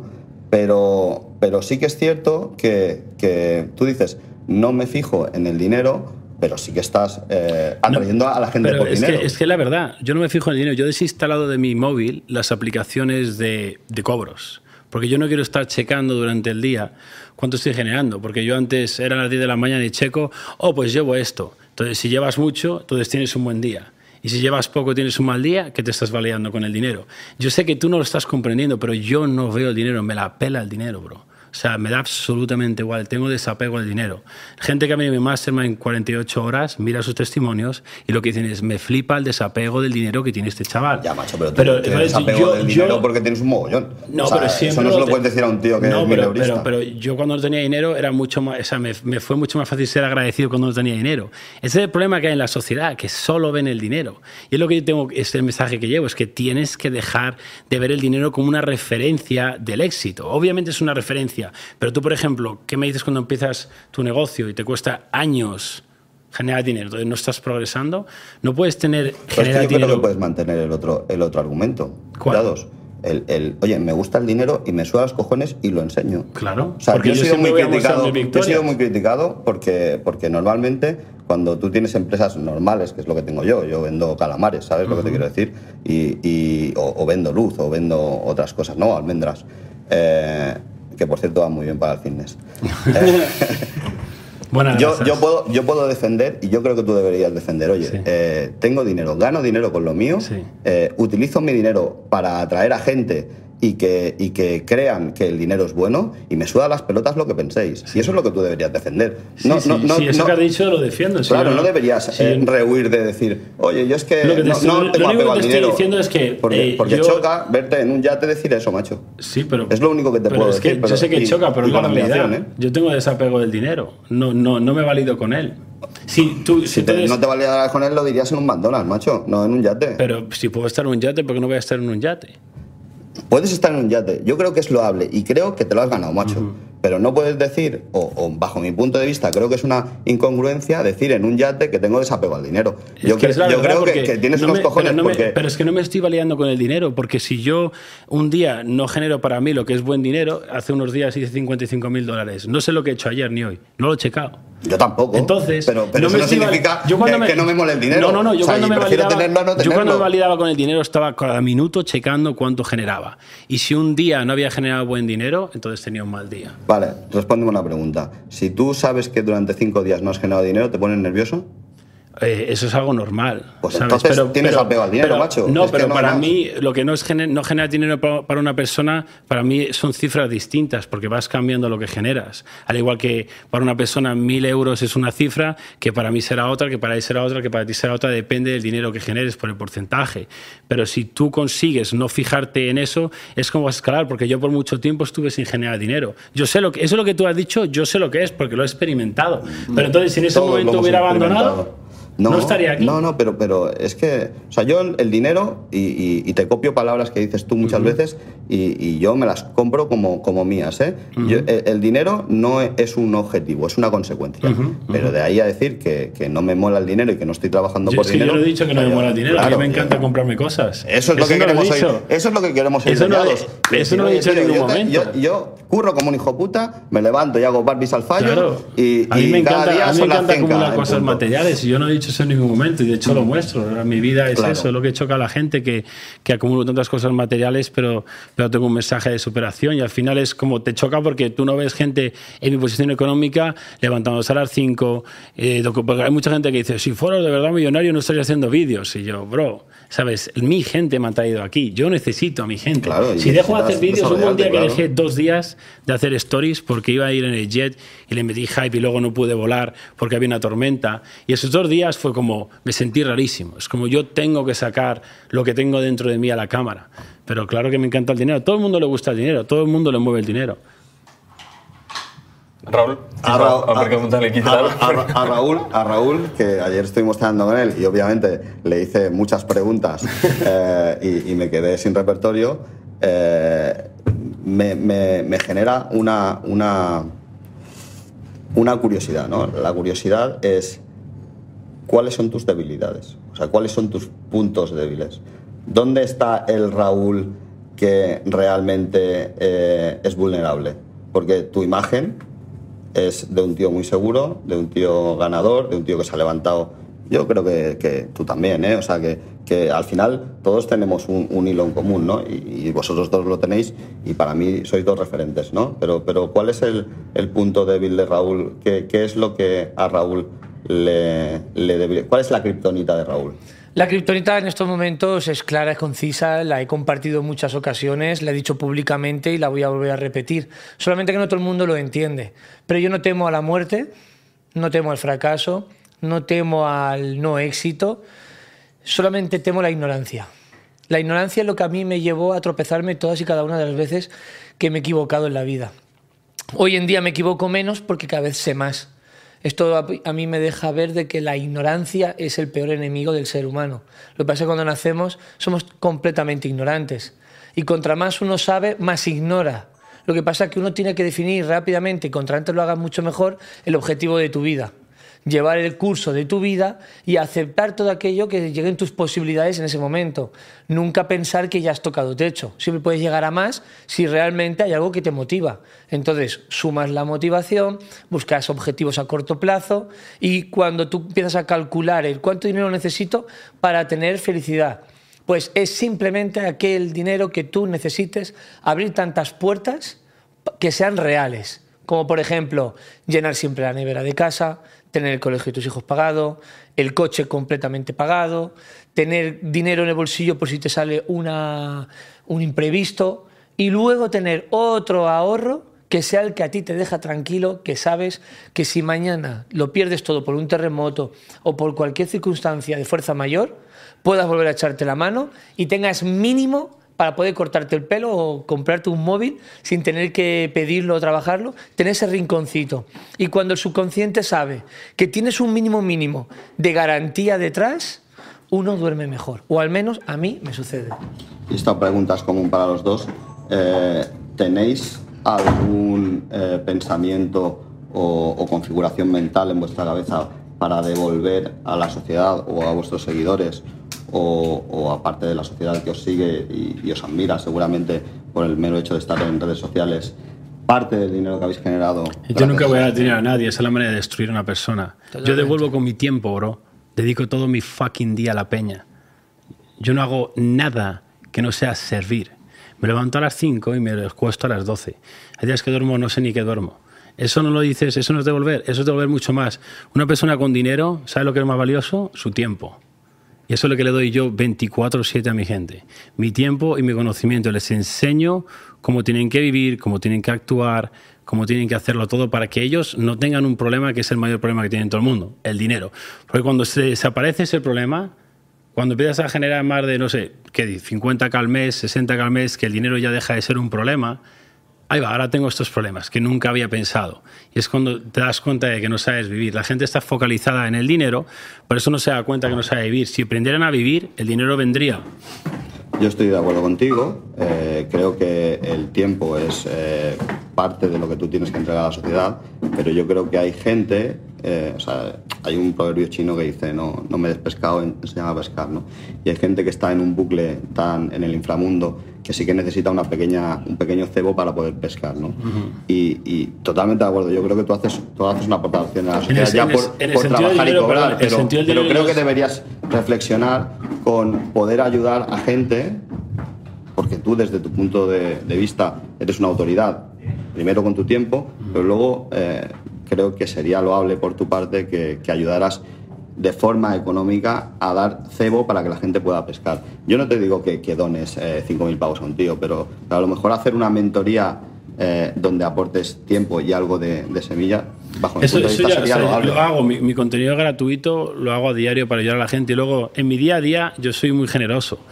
La gente que me conoce, yo no tengo que decir a la gente lo que No, no, que- que na- nadie te está pidiendo que yo- digas- Yo, que yo- digas, yo a veces digo dejo si de tienes propina lo, lo mismo que pago al camarero, porque, ¿sabes? Entonces, yo no tengo que decir a la gente quién soy. O sea, yo sé quién soy. Sí, de hecho, bueno, hay, una, hay un punto, bueno, Raúl también comparte ese valor de la propina, es algo que he aprendido de él, eh, pero quitando eso, hay una, yo creo que hay un concepto claro aquí, que, que- que es un mensaje muy importante que tiene que recibir la gente, y es, si tu, si tu objetivo es ayudar al máximo número de personas, céntrate primero en ayudarte a ti mismo. Yo creo que es algo que tiene que tener clara la gente, es decir, la mejor forma que tú tienes de cambiar el mundo es cambiándote a ti mismo. 100%. Porque, por ejemplo, hay, un, o sea, hay, eh, hay una historia de un emprendedor que yo sigo que contaba que él era, tenía 19 años, ahora es muy exitoso, multimillonario y todo esto, ¿no? Cuando tenía 19 años fue a un evento en el que había un gurú monje, eh, de, de- no sé si era de- del Himalaya o donde sea, eh, una persona muy sabia espiritualmente. Y le preguntó, oye, no sé qué hacer con mi vida, no sé si es más inteligente o es más positivo para la sociedad que yo persiga enriquecerme a mí mismo y hacerme millonario o que yo me vaya ahora mismo, coja un avión, vaya a África y salve la vida de una persona. Y el, el monje le miró a los ojos, se quedó callado durante 15 segundos y lo que le dijo fue, tú no puedes echar agua de cubos vacíos. Y yo creo que este proverbio o esta frase lo que quiere decir básicamente es que tú no puedes llenar agua de un cubo que está vacío. Tú no puedes ayudar a alguien si tú no tienes nada de agua dentro para poder servir. Y entonces la única forma de poder llenar el vaso de agua de toda esta mesa aquí entera, o de tu familia, o de tu comunidad, o de una comunidad en redes sociales de 200.000 personas, es si tú primero te has llenado de agua. Entonces, pero es que estamos hablando, en esta mesa todos tenemos un container de agua detrás. ¿sabes Entonces, que te quiero decir? Que claro. no me puedes poner ese ejemplo. Ent- Sergio, ent- no, no, entonces, ahora- Yo creo que a ninguno de nosotros nos falta y nos va a pagar la cuenta hoy de. Entonces yo pienso, yo pienso que no hace falta, o sea, me refiero, está muy bien hacer eh, acciones filantrópicas y está bien hacer fundaciones y está bien hacer eh, cosas literalmente de donar dinero a otra persona, pero yo estoy muy, o sea, en este, caso- este aspecto estoy con Amadeo de que el- lo mejor ayuda que le puedes hacer a esa persona es cambiarle a esa persona, es decir, literalmente cambiarle la vida a esa persona y de cómo es él a nivel de desarrollo personal, porque él va a ser un imán en su entorno, porque yo he experimentado literalmente en mi círculo de amigos como yo he mejorado y mis amigos han querido mejorar, pero no porque yo les diga o porque les dé dinero y yo ahora que gano 100.000 diga, toma, te doy de- 3.000 euros, eh, mi amigo Pedro. Eso, No, es, no. eso es porque encarnan la enseñanza, que es algo que no hacen. Los filósofos antes, eh, como Marco Aurelio, decían algo pero lo encarnaban. Hoy en día la gente te dice algo pero no lo encarna. Todo lo que yo digo lo encarno. Todo lo que yo enseño es porque me ha cambiado a mí y lo demuestro cada día. Por eso para mí es tan importante documentarlo para que vean que realmente yo vivo así. Yo no estoy en la mansión tirado haciendo nada. Yo estoy literalmente viviendo como les enseño a vivir a mi gente. Y, a- y ahora ya cambiando un poco hacia la parte de relaciones, que es otra pata fundamental en la vida de una persona. Vosotros tenéis algo muy peculiar que yo creo que podemos comentar, que es la parte de la, relación con, con vuestras personas más cercanas, en- especialmente con vuestra pareja. ¿no? Y bueno, o sea, lo que está acostumbrada la sociedad a ver, que no tiene por qué ser lo bueno, lo correcto es la monogamia, es estar enamorado de una persona o al menos estar siempre con una persona. Pero justo las, las dos personas que estamos aquí, o sea, la que estáis aquí, habéis compartido en este podcast, en la anterior entrevista que hemos hecho individualmente, que, joder, que no tenéis por qué limitaros solo a una persona, sino que podéis entregar vuestro amor o al menos vuestra atención a nivel de atención pues, física, sexual incluso, con más, con más mujeres. Em, explicadle este punto, vamos a empezar por Raúl que hace mucho que no habla, eh, ¿cómo, cómo es, ¿cómo explicas a una persona que tiene este, este pensamiento cruzado de, pero hombre, ¿cómo vas a estar con, con dos mujeres a la vez? ¿Cómo vas a estar con tres mujeres a la vez? Explícale a esa persona que no lo entiende el- eh, esta, esta idea tuya y de dónde nace y por qué, por qué tú lo actúas de esta forma. Realmente desde pequeños nos condicionan a aprender un estilo de vida. Nos quieren decir cómo tenemos que pensar, nos tienen que decir cómo tenemos que actuar, hasta nos quieren decir con quién nos tenemos que acostar. Y esto realmente es en contra de la naturaleza. El ser humano se creó para que el hombre tuviera una testosterona más alta que la mujer, porque lo que busca es procrear, procrear, procrear. Por lo tanto, siempre buscamos el tener sexo, no amor, no relación eh, sentimental. Lo que buscamos aquí es echar eh, un buen ratito. Evidentemente siempre vas a tener mejor relación con una persona porque te gusta compartir luego la vida con ella, porque te gusta cómo piensa, te sientes cómodo, puedes confesarte con ella y te hace sentir mejor, ¿no? Entonces, en mi caso, desde bien jovencito siempre me di cuenta que, ostras, ¿por qué tener que ponerle los cuernos eh, a- a- o ser infiel a una persona cuando yo lo que veía era que si yo lo hablaba y le decía, oye, mira, es que me gusta esta chica también, pero no quiero hacerlo yo solo, ¿por qué no nos vamos los tres? Y yo ya intuí desde pequeño que si había, había muchas mujeres, más de las que nos pensamos, que les puede gustar también tener sexo con otras mujeres. Y entonces también se lo va a pasar bien, no solamente soy yo, ahora somos los dos. Pero aquí lo que hay es un acto de sinceridad eh, eh, que te sale de dentro. Yo me estoy quitando cualquier tipo de religión, yo lo tengo directamente como yo pienso. Entonces, desde bien eh, jovencito, los tríos, las relaciones de tres han sido siempre muy guays. Pero he sabido diferenciar lo que es sexo puro y duro de pasarlo bien una noche, terminar en un piso y pasárnoslo todos bien, y luego llevar el día a día con dos mujeres como actualmente es con lo que yo comparto. Entonces somos tres. Entonces aquí en la cámara se ve, ¿no? No es que yo tenga dos mujeres, es que a lo mejor una de ellas tiene un hombre y una mujer. Yo no soy el que poseo, yo no poseo nada. Es una libre elección que los tres hemos elegido. Entonces los tres nos llevamos muy bien. ¿Quiere decir que siempre va a estar todo perfecto? No, pues como todas las relaciones. Tienen que haber siempre ásperas y para arriba, para abajo. Pero lo bonito de esta relación es que con todas las mujeres que yo he podido conocer a lo largo de mi vida, que creo que han podido ser unas cuantas, eh, más incluso de lo que pensaba de joven que podía haber alcanzado, lo que me ha llevado es que solo he conocido dos grandes, increíbles mujeres. Y ellas han sido tanto Estivaliz como Patri. Y ellas dos se sienten muy cómodas conmigo también. ¿Y te has podido enamorar de dos mujeres a la vez? Es que tú tienes hermanos, Sí, un hermano. un hermano, Eh, pero tienes cuántos padres, uno o dos. Tengo padre y madre, eso es. Tienes padre y madre, ¿no? Eso es. ¿Los quieres por un igual? Los quiero muchísimo, los dos, Sí. Pero son diferentes. Son distintos, ¿Sabes entender la diferencia? por supuesto. Pues yo también entiendo la diferencia quién es Estivaliz y quién es Patri. Claro, te aporta cada uno unas cualidades, Claro. como mi padre o mi madre, ¿no? Entonces yo no las veo Entiendo. como que una tiene que acaparar todo en la vida. Entiendo. Yo lo que veo es que Estivaliz es Estivaliz, tiene su personalidad, su forma de ser. Veo a Patri y es exactamente igual. Yo no me limito a querer solamente a una persona y ha ocupado todo, sino que también nos gusta tener relaciones de amigos, de amistades. Entonces, ese abanico nos lleva a que puedes tener una relación. Entonces, yo en ocasiones tengo cierta afinidad con una y más con la otra y me, siento súper cómodo porque somos un gran equipo, somos tres. Entonces yo he encontrado que los tres hacemos, pues eso, un gran equipo y somos socios en la vida, no en el negocio, en la vida. Y ser socio en la vida es que cuando yo levante, yo levante el teléfono para llamarte y te diga que tenemos que venir a enterrar a una persona en mitad de la montaña, se levante y no te pregunte por qué, vaya y te acompañe. ¿Y lo ves sostenible a lo largo de toda tu vida? Yo espero que sí. Yo de verdad estoy muy enamorado de ellas. ¿Crees en el amor para toda la vida? No, creo en el amor diario. Lo que tú me des hoy es lo que te voy a dar mañana. A lo mejor ellas o yo puedo cambiar por alguna circunstancia, un hecho que me haya pasado, un pequeño trauma que pueda vivir, una circunstancia que me haya fijado y cambie mi personalidad, no sea ya la que a ellas les gusta o ellas a mí, y tengamos que cambiar el camino. Porque si entendemos que las personas no somos propiedades, sino que somos elecciones, y yo he elegido estar con ellas y no con otras, entonces eso es una elección, y ellas también conmigo. Y la verdad es que cuando tú sientes esto, y, me duele, me duele, a mí, yo, yo sí leo los comentarios de los haters, yo duelo, me duele cuando dicen, sí, tienes dos mujeres porque está podrido de dinero. Eso a mí me duele, porque les estás insultando tanto la inteligencia de ellas como la mía. ¿Quieres decir que yo he llegado a la situación donde estoy por ser tonto? Lo dudo mucho. Entonces, yo a ser una persona que me considero superior a la media, porque he pasado muchos baches que la media todavía no ha pasado, por eso me considero en estos momentos superior, también me considero que sé elegir a la persona que tiene que estar a mi lado. ¿Crees que voy a dejar que Estivaliz o Patri estén a mi lado sabiendo que son unas chupópteras? ¿O de esas que son oportunistas? No, no me faltes al respeto con esos comentarios. Y también la gente tendría que saber que esos comentarios lo van a leer los padres de ella, los familiares de ella.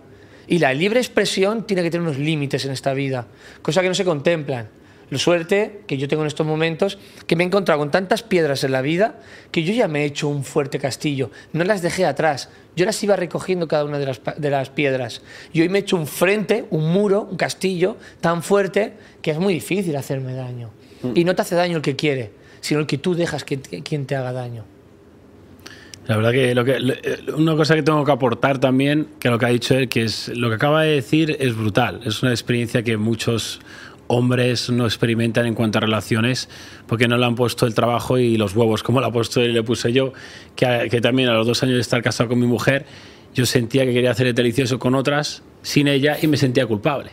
¿Entiendes? O en vez de ir por la vía que van todos, que es hacer cosas a las espaldas que me iba a hacer sentir eh, culpa, vergüenza, y me iba a hacer vibrar un, un- nivel de frecuencia bajo que me iba a hacer no performar, pues decidí comunicarlo y al final como es- eh, el amor o cualquier cosa es alquilado. Es como, tú no puedes dar por hecho que, va, que esta persona te va a amar toda la vida. Tú- yo no puedo dar por hecho que vosotros me vais a invitar a, a vuestro podcast toda la vida. Si yo llego aquí y la cago hoy, ya no me invitáis más. Entonces, eh, todo es alquilado. Entonces, tienes que trabajar diariamente. Estoy seguro, eh, si mi mujer deja de ponerle trabajo, ella en la relación se va a morir. Si yo dejo de poner trabajo en la relación con ella, se va a morir. Entonces, al final yo creo que en el área de las relaciones todos tienen que escuchar eh, su mente, su corazón, su conciencia y tienen que ser honestos.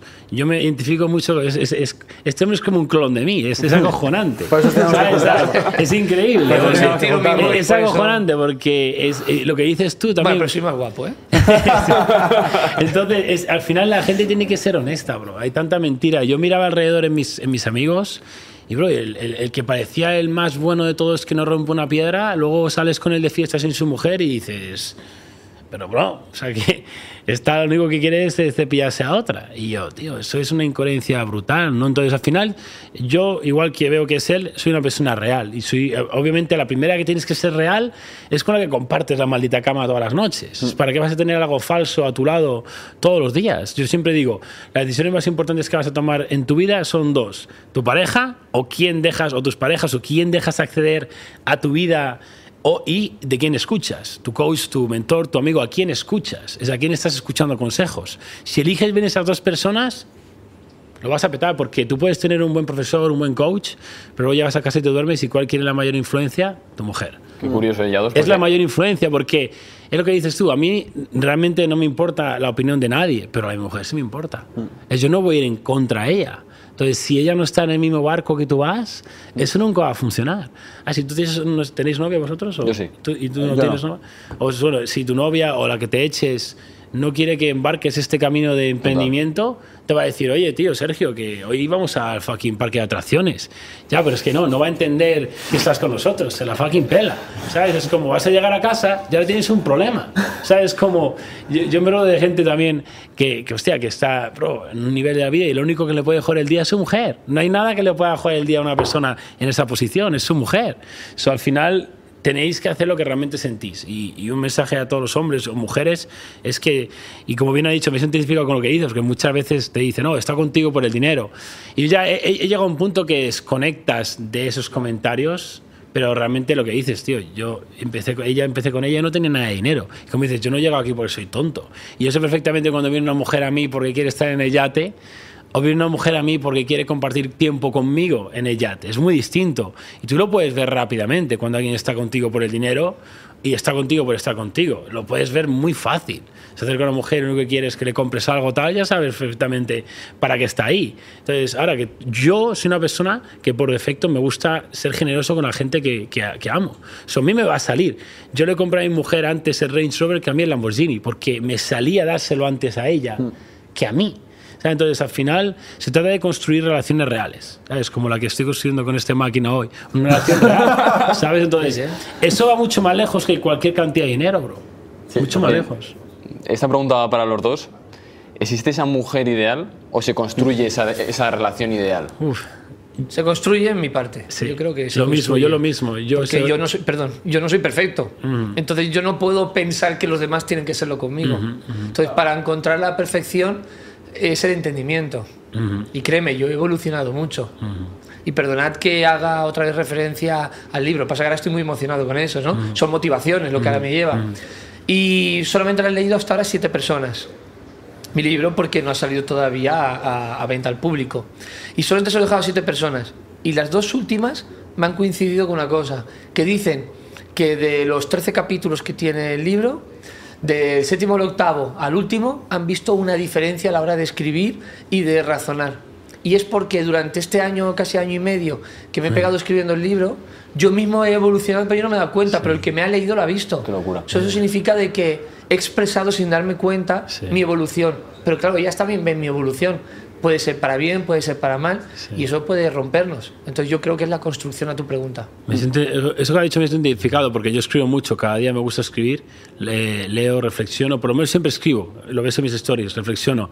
Y yo me noto un cambio brutal, lo mismo, estoy escribiendo un libro y un brutal de cuando empecé a escribirlo, ahora. Es como, bro, ahora veo lo que empecé a escribir y digo, puedo mandar un mensaje mucho más profundo.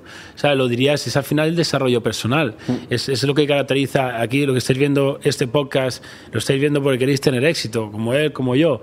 Llevaros esto. El éxito es progreso constante, es cada día tienes que estar progresando. Y una pareja, eh, si tú no trabajas en ella, y a veces comparo a mi mujer con un, con, como un negocio. Si tú, no, si tú dejas, yo la cagué una vez yo, y fui el que la cagué, fui yo el que la cagué porque dejé de prestar la atención. Estaba todo el día con, mi negocio. Era incluso íbamos a cenar y yo estaba con el móvil. Y, eh, pero no, estoy aquí, no, no, estás en el móvil, no estás en la cena. ¿Sabes? Entonces, yo he aprendido muchísimo y al final tienes que prestarle atención a aquello que quieres que mantener en tu vida. Te compras un coche, a la gente que siempre oh, es alquilado tal, da igual que lo alquiles o que lo compres. Si te dejas de prestar atención a ese coche, para mantenerlo se va. Lo hayas comprado o lo hayas alquilado. Me da absolutamente igual. ¿Y hay espacio para un hombre en esa relación abierta o no? En mi Es persona. decir, si, si, si, si, por ejemplo No, Bro, y a ver, yo, yo, oye, que es gay me, me parece perfecto, yo no lo soy, yo no tengo ningún problema, yo tengo muchos amigos gays. Yo, yo respeto el gusto de cada persona, en mi, en mi, ocasión- en mi, en mi ocasión, ¿no? Pero oye, si alguien Pero le eso es gusta... lo, lo- lo importante es que se habla, eso es lo importante. por supuesto. Eso es lo yo importante. reconozco y, y yo hago públicamente que yo soy en el ámbito sexual muy dominante. A mí me gusta dominar y yo me siento en esos momentos eh, libre y tengo que tener una dominación a lo que hago porque me, me- me produce placer. Entonces, la aparición de un hombre es todo lo contrario a lo que yo busco. Claro. Entonces, eh, también es verdad que he seleccionado a dos personas que no les importa tener sexo con otras mujeres, y menos de manera constante, que es lo que les gusta. Entonces, hemos hecho el mejor equipo. Entonces, la aparición de aquí un hombre incomodaría, no solamente quizás ya por mi parte, sino también por ellas que ocasionalmente, pues bueno, nadie le ha hecho esta pregunta públicamente, pero cuando estamos en privado sí es un tema de conversación que nos lo suelen decir. Y yo siempre digo, preguntarle a ellas. Claro. Ellas son las que deciden, porque si ellas quisieran tener relaciones con otros hombres, entonces lo dirían. Entonces ya no seríamos un equipo. Cada uno iría ya por su lado y no volveríamos a vernos nunca más. 100%. Entonces estamos de acuerdo todos. Exactamente, lo que ha dicho es que es así. Claro. Entonces, es, es encontrar el equipo que funciona. Por eso es difícil encontrar una pareja ideal, bueno, ideal, una pareja que funciona, porque es difícil encontrar un, un match, ¿no? Pero cuando lo encuentras sí que tienes que seguir trabajando en ella. Al final, en un equipo todo el mundo tiene que querer estar aquí. Yo, yo estoy aquí porque quiero estar aquí. Tú, tú también quieres estar aquí, tú también quieres estar aquí, tú también y por eso estamos aquí. Si alguien no quiere estar aquí en un momento, se levanta y se va. Entonces, al final, es, es lógico, ¿no? Estamos aquí porque queremos, ¿no? Bueno, y ya para, para concluir, eh, vamos a, a, a mandar un último mensaje, yo creo, una última reflexión. Si tenéis la oportunidad de mandarle un mensaje a todo, vamos a decir, toda la, toda la generación de los 20 a los 30 años que nos está viendo, o incluso cualquier gente, cualquier persona que quiere mejorar, que eso es lo importante, ya simplemente que abra el oído a escuchar un cambio, una- un mensaje distinto, eh, y podéis mandarlo, estáis en una trill, delante de todo el mundo y tenéis que decir un mensaje, ¿cuál sería? Pues yo lo he traído físicamente este ¿Ah, mensaje. sí? Pues listo. Tío, pero esto parece que está preparado. Parece que está preparado. Sí, este, este es el único trozo que me he preparado Pues de, listo. de todo, ¿vale? Y mi mejor mensaje es que la gente descanse, que duerma bien por las noches, que esté en paz, que duerma muy bien y se relaje. Y no hay mejor manera que con algo que os he traído a vosotros que estáis aquí. ¿Un Entonces, colchón? No, Ah, no. Por favor, Patri, ¿me ayudas? Quiero regalaros y quiero obsequiaros con algo que es, es tangible, es algo que cuesta. Hostia, Raúl, tío. Y es una cosa que nos lo vamos a llevar casi siempre cuando nos vamos a dormir, ¿no? Y es una increíble almohada que quiero regalaros. ¿De tu envidia? Sí, pero es el modelo preicano. Me doy pericano. No, Para vale. poder Bueno, descansar muy bien. Oye, aquí lo Raúl, tenemos. ¿Vale? Qué Oye, tío, locura. Sí, hombre. Gracias de corazón, tío. Menudo detallazo, eh. Que aquí para pillados. Oh, muchas Aquí gracias. que sé que Muchas entrena gracias. mucho, trabaja mucho, ahora toca descansar mucho. La, Aquí aquí la- la- esta noche, muchas gracias. Sí, sí, la historia graciosa es que, o sea, para que la gente lo entienda, lo entienda esto, es porque la antigua empresa de Raúl, antes de, de- de estar en el mundo judicial, era una empresa de equipos de descanso. Entonces, él, Vaya locura. se, él se forró, digamos, ganó mucho dinero con el equipo de descanso, pero también fue lo que le, le- le arruinó y le, y le hizo aprender tanto. Así es. Entonces, Mira, ahora mira. mismo tienes esta empresa como forma de decir, no, no, es que no solo voy a tener éxito con mi empresa de, de- de- de la ley, digamos, sino que también voy a tener este proyecto para demostrarme a mí del pasado que se puede montar un negocio así, ¿no? Aquí hay un proyecto de ayuda a otras personas, es ya lo contaré otro día. Oh, pero sí que es verdad que lo que he hecho ha sido poner los mejores materiales y en estos momentos, no sé cuándo yo decidiré cambiar, ¿Sí? no quiero tener beneficio. Los estoy vendiendo, tanto las. Es solo es un único modelo de almohada y un único modelo de colchón. Porque como esto es la filosofía de mi vida, creo que uno no puede abarcar a mucho. Si yo Literal. tengo mis conceptos son claros, son directos. Por tanto, he creado un único modelo de colchón, que es el mismo que yo dormía en el remolque y a mí me ayudó a descansar muy bien y por eso afronté la vida, creo que de otra manera, cuando el cuerpo está descansado. Y por tanto, he creado un solo colchón y un solo modelo de almohada. Que puede ser que te vaya bien o puede ser que no, me da igual. Eso la vida ya veremos a ver cómo va. Pero yo me, enfo- me focalizo solamente a un único modelo. Y bueno, pues hoy no Hombre, quería hacer Raúl. publicidad, más que quería hacer lo justo y necesario. Podrías hacer también colchones para, para parejas de más de dos personas. Literal. más grandes, más anchos, más anchos. ¿Tienes tú un colchón grande? Si Es no, yo grande, te grande, grande, Sí, grande. yo te haré uno Sí. entonces especial. Porque a mí me toca dormir en medio. Y la verdad es que se pasa mucho calor. Sí, y sí, ya lo sí, sabes. sí, Entonces, sí. y levantarse a mitad de la noche, pues claro, Claro, ¿cómo tanta agua. Sin despertarlas, ¿no? Es es difícil, pero creo que yo lo he encontrado. Yo Sí, te lo sí. obsequiaré Vale. y luego si te gusta, Sí, eh, sí. me lo pagas. Y si no te ha gustado, te lo regalo. Vale, Vale, Bien. y, y- y- y usted, la pregunta que va a surgir, en el, en el Ferrari y en el Lambo solo caben dos personas, ¿cómo, cómo entran tres? ¿Cómo se hace esto? Bueno, técnicamente caben dos. Ah, Yo, yo muchas me- cosas. yo he metido, yo he metido, yo he metido tres en el o sea, tú y tres. Sí, sí. Te- te- Y Yo- llega, llega, vale, y sale una y sale otra y sale otra y es como... ¿No te vas a ir de aquí? Yo diré que sí, aunque la justicia ahí luego intente perseguirme, que eso es ilegal, pero sí, lo he hecho y sí que caben. Todo es querer. Para eso está Todos Lurus, quieren, bro, para eso está. Lurus. Eso es, Y también te digo una cosa, si quieres meter a mm, tres personas que no se llevan bien, no van a caber. Sí. Pero cuando hay unión, en el coche caben los que uno quiera. Me caben dos, caben tres, ¿no? Sí.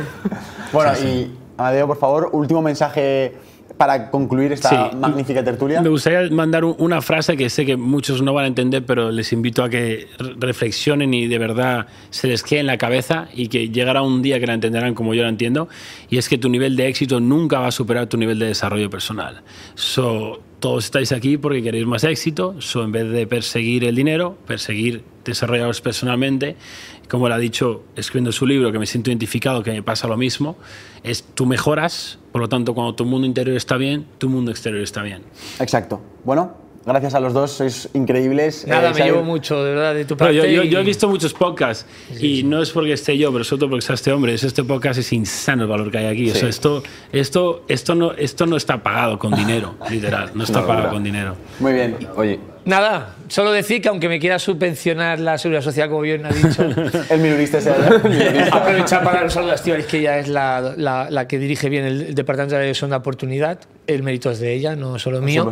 Y decir de que igualmente no aceptaría dinero de la seguridad social, porque no deja de ser impuestos que todos pagamos por nosotros. Pero entiendo muy bien tu mensaje, que estaría mejor destinado el dinero a personas que nos mostramos cada día en la Cámara y sin embargo votamos a personas totalmente eh, desconocidas y luego pasa las cosas que pasa.